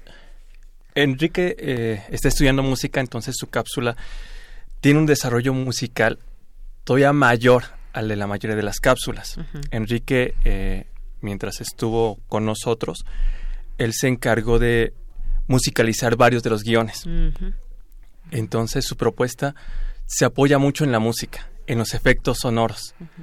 Eh, entonces, eh, para el momento en que la escuchen, va a ser, eh, bueno, sugerirles... exactamente, que nos, que nos ubiquemos también en esta parte sonora. En los sonidos. Muy bien. Ah. Pues, ¿qué, le ¿qué les parece si vamos a escucharla? Va. Adelante. Poeta soy, sonido voz. alcanzando el tuyo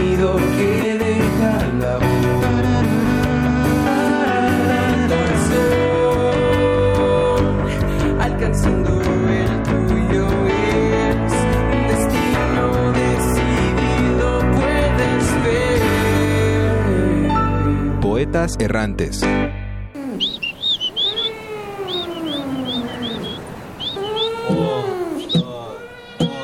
Poeta soy, soy,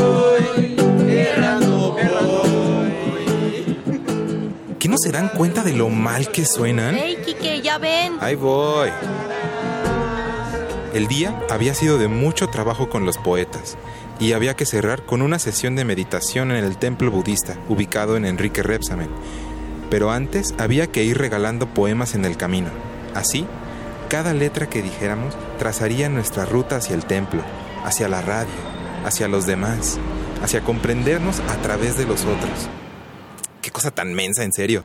¡Ay, inmenso tú! Eh, entonces, mi equipo se repartió alrededor de la emisora. Así que Vania empezó a... Hola, bebé. Te voy a regalar un poema. Sí, le leyó a un gato. Wow. Y a lo lejos vi que Alejandro ya hasta estaba cotorreando sabroso con un señor que traía una playera de fútbol llanero, con el número 8 y el nombre Satanás. ¿Habrá entendido ese poema de Efraín Huerta en la voz del que hace que todo quepa en los mercados? Uy, mijo, yo vengo todos los días desde Toluca y no me quejo. Ahorita que te oía, recuerdo cuando era un chamaco y caminaba más de un kilómetro para la primaria. Y mírame, la terminé. ¡Wow! No es algo que se tenía planeado. Y pues recibir esas historias ha de estar padre, pero pues, no tienen sentido. Le veo poca utilidad, la verdad. Mira, ve con él. Vas, güero. El hombre vende chicles en una esquina y parece que tiene una condición que le impide moverse con fluidez o realizar movimientos como aplaudir y que no puede hablar, solo hace gestos y estira la mano para recibir unos cuantos pesos que ni serán de él al final del día. Así que comencé a leer. Ábrete sésamo del día, ciérrate sésamo de la noche. Y entonces quiso aplaudir.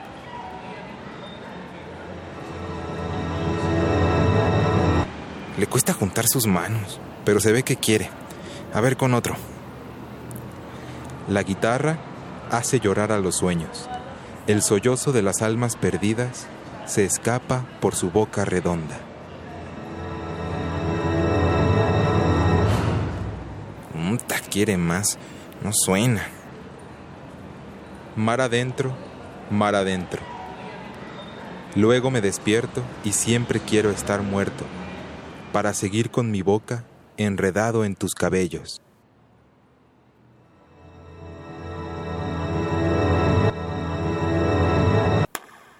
Tientos.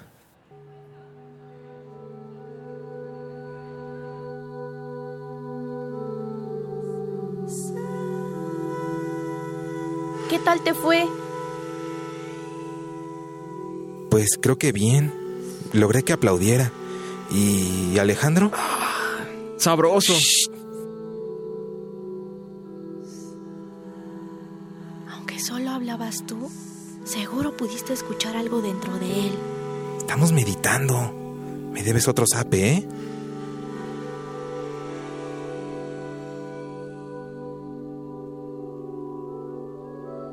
Si bien no combatimos la desigualdad social, al menos puede que nos escuchemos más afinados entre nosotros, por decirlo así.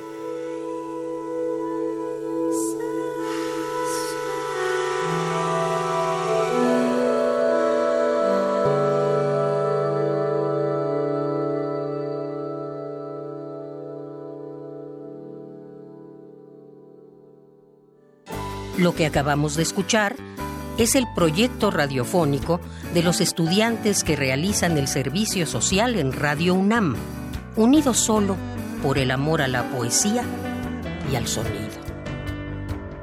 Radio UNAM, experiencia sonora.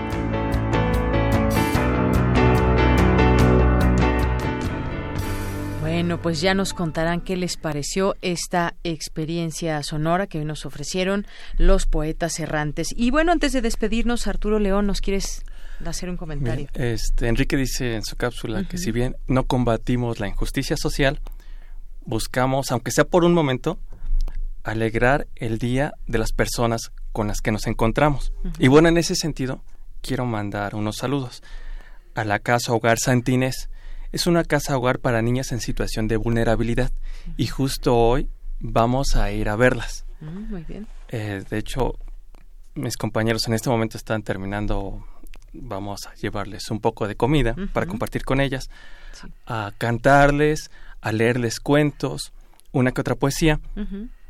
Eh, incluso también este, algunos de mis compañeros juntaron ropa, electrodomésticos para llevarlos a esta casa hogar y que pudieran hacer un bazar y con eso financiarse. Em, también un saludo a la división de la UNAM de GETIC. Nos buscaron, eh, nos pidieron apoyo para el programa Red de Voces. Es un programa pensado para personas invidentes o débiles visuales. El propósito del programa es generar audios de libros para este tipo de personas, para este sector de la población. Entonces, eh, este viernes vamos a, impartir un taller de voz para, para personas de este programa Red de Voces.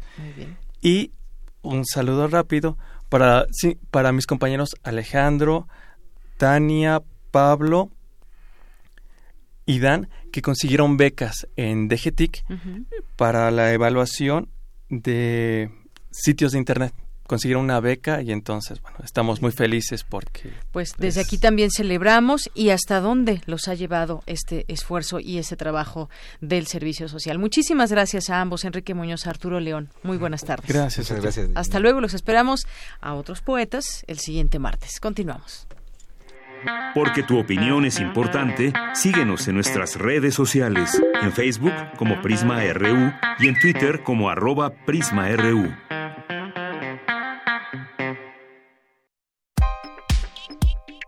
Colaboradores RU. Literatura. Nos vamos con Alejandro Toledo, escritor y ensayista. ¿Cómo estás, Alejandro? Muy buenas tardes. Muy bien, Dayanira, ¿cómo estás tú? Muy bien, muchas gracias. Ya de regreso, con el gusto de siempre de saludarte. Sí, bienvenida.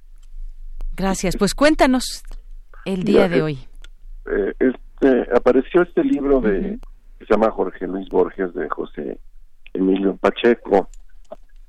No debe extrañarnos que, empiecen a aparecer libros que no le conocíamos a, Pacheco, porque él, este, bueno, fue muy cuidadoso en su bibliografía eh, en editar y reeditar sus libros. Este, por ejemplo, eh, dudó mucho en, la colección de, los inventarios, que eran estas columnas semanales que empezó a publicar en, el Excelsior de Scherer y luego en la revista Proceso, porque le tenía mucho miedo a los a las fallas, a los errores, y, él pensaba que, que si se revisaba se iba a meter en un, en un laberinto ahí de, de, correcciones.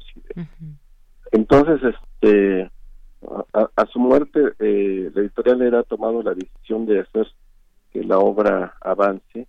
Lo hizo primero con los tres tomos de, es una antología realmente del, del inventario, y ahora eh, publica esta serie de conferencias que Pacheco impartió en 1999 para celebrar el centenario del natalicio de Borges. Eh, y, son, eh, pues, pues, digamos, más que conferencias, son ya ensayos eh, dedicados a la, a la obra que pretenden ser una introducción a los jóvenes para que conozcan al, autor argentino.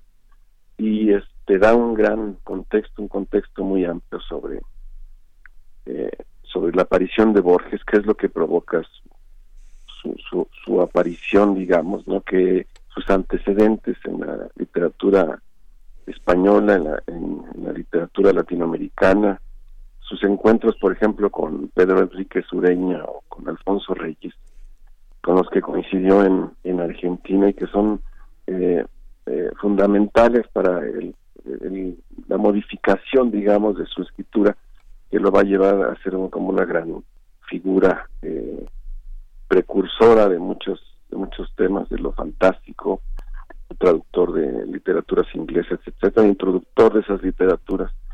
Entonces, eh, José Emilio Pacheco, que, tiene una visión muy amplia de, los temas que trata, aquí habla de la historia incluso de, Argentina, como conoce muy bien eh, la, descendencia de Borges y, y, este perdón, la, este, sus, sus, sus, parientes, quienes eh, eh, estaban atrás, que porque él venía de una familia de militares. E incluso se imagina cómo pudo haber sido Borges si en lugar de dedicarse a las letras hubiera, hubiera este, sido militar. Dice que era, podía pensarse que, durante la presidencia de Irigoyen conquistara sus grados mediante la represión de los obreros en la Semana Trágica de 1919 y de los trabajadores de la Patagonia en 21. Piensa en un capitán Borges que en 1930 participara en el golpe militar de Uruguru o ya o en uno que en 55 derrocara a, a Perón. Ese es uno de los posibles futuros que pudo haber tenido este Borges si hubiera seguido la tradición familiar, ¿no? Y encuentra lo que él llama un heroísmo distinto en, en, en, en la trayectoria de Borges. Dices, el heroísmo de un hombre que contra las circunstancias más adversas mantiene su vocación literaria durante 70 años, los últimos 30 dominados por la ceguera, y culmina una obra que es una gran realización personal y al mismo tiempo la victoria que nadie esperaba de la literatura hispanoamericana y de la lengua española. Ese es el heroísmo que, que José Emilio Pacheco encuentra en, en la en, la trayectoria de Borges, ¿no?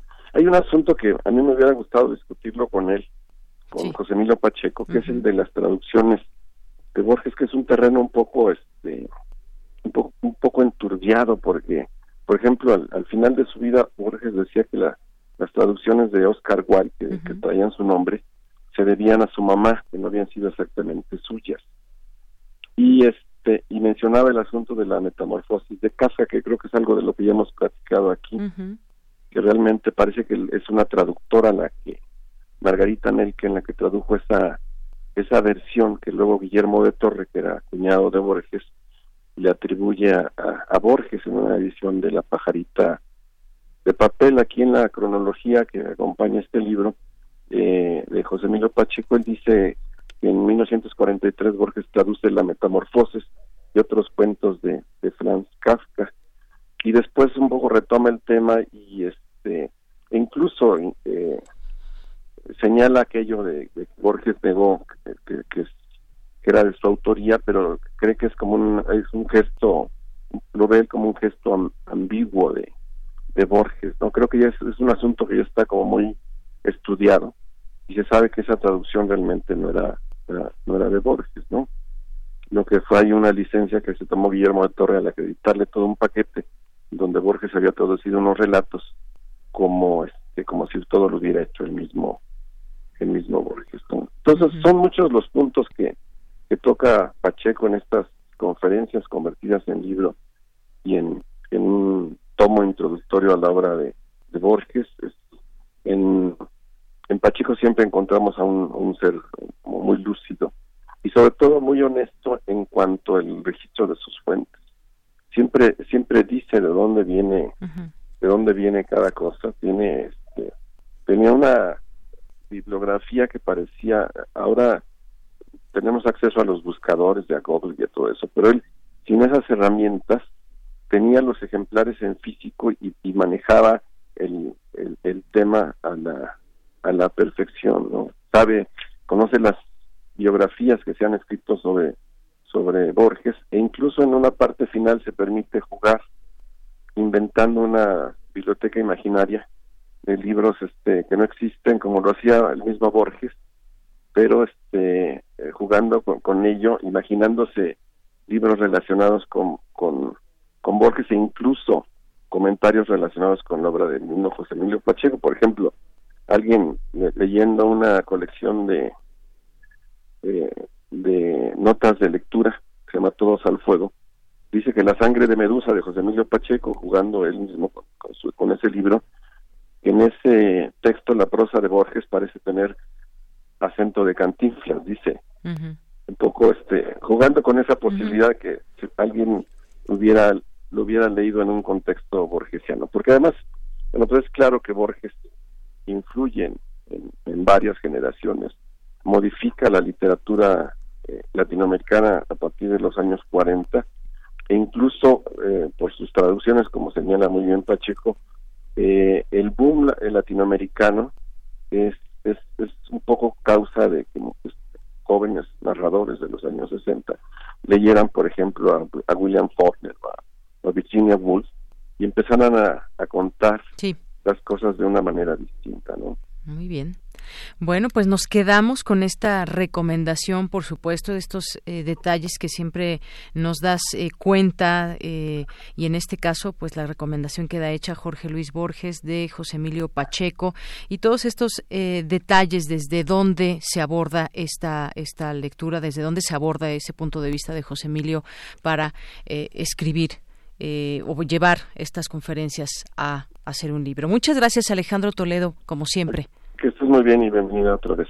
Gracias, Alejandro. Un abrazo. Hasta luego. Bueno, con esto nos despedimos. Muchas gracias por su atención. Gracias por estar aquí en Prisma RU. Gracias a todo el equipo, por supuesto, que hace posible que usted nos sintonice. Soy de Yanira Morán y en nombre de todos ellos, gracias, buenas tardes y buen provecho. Hasta mañana.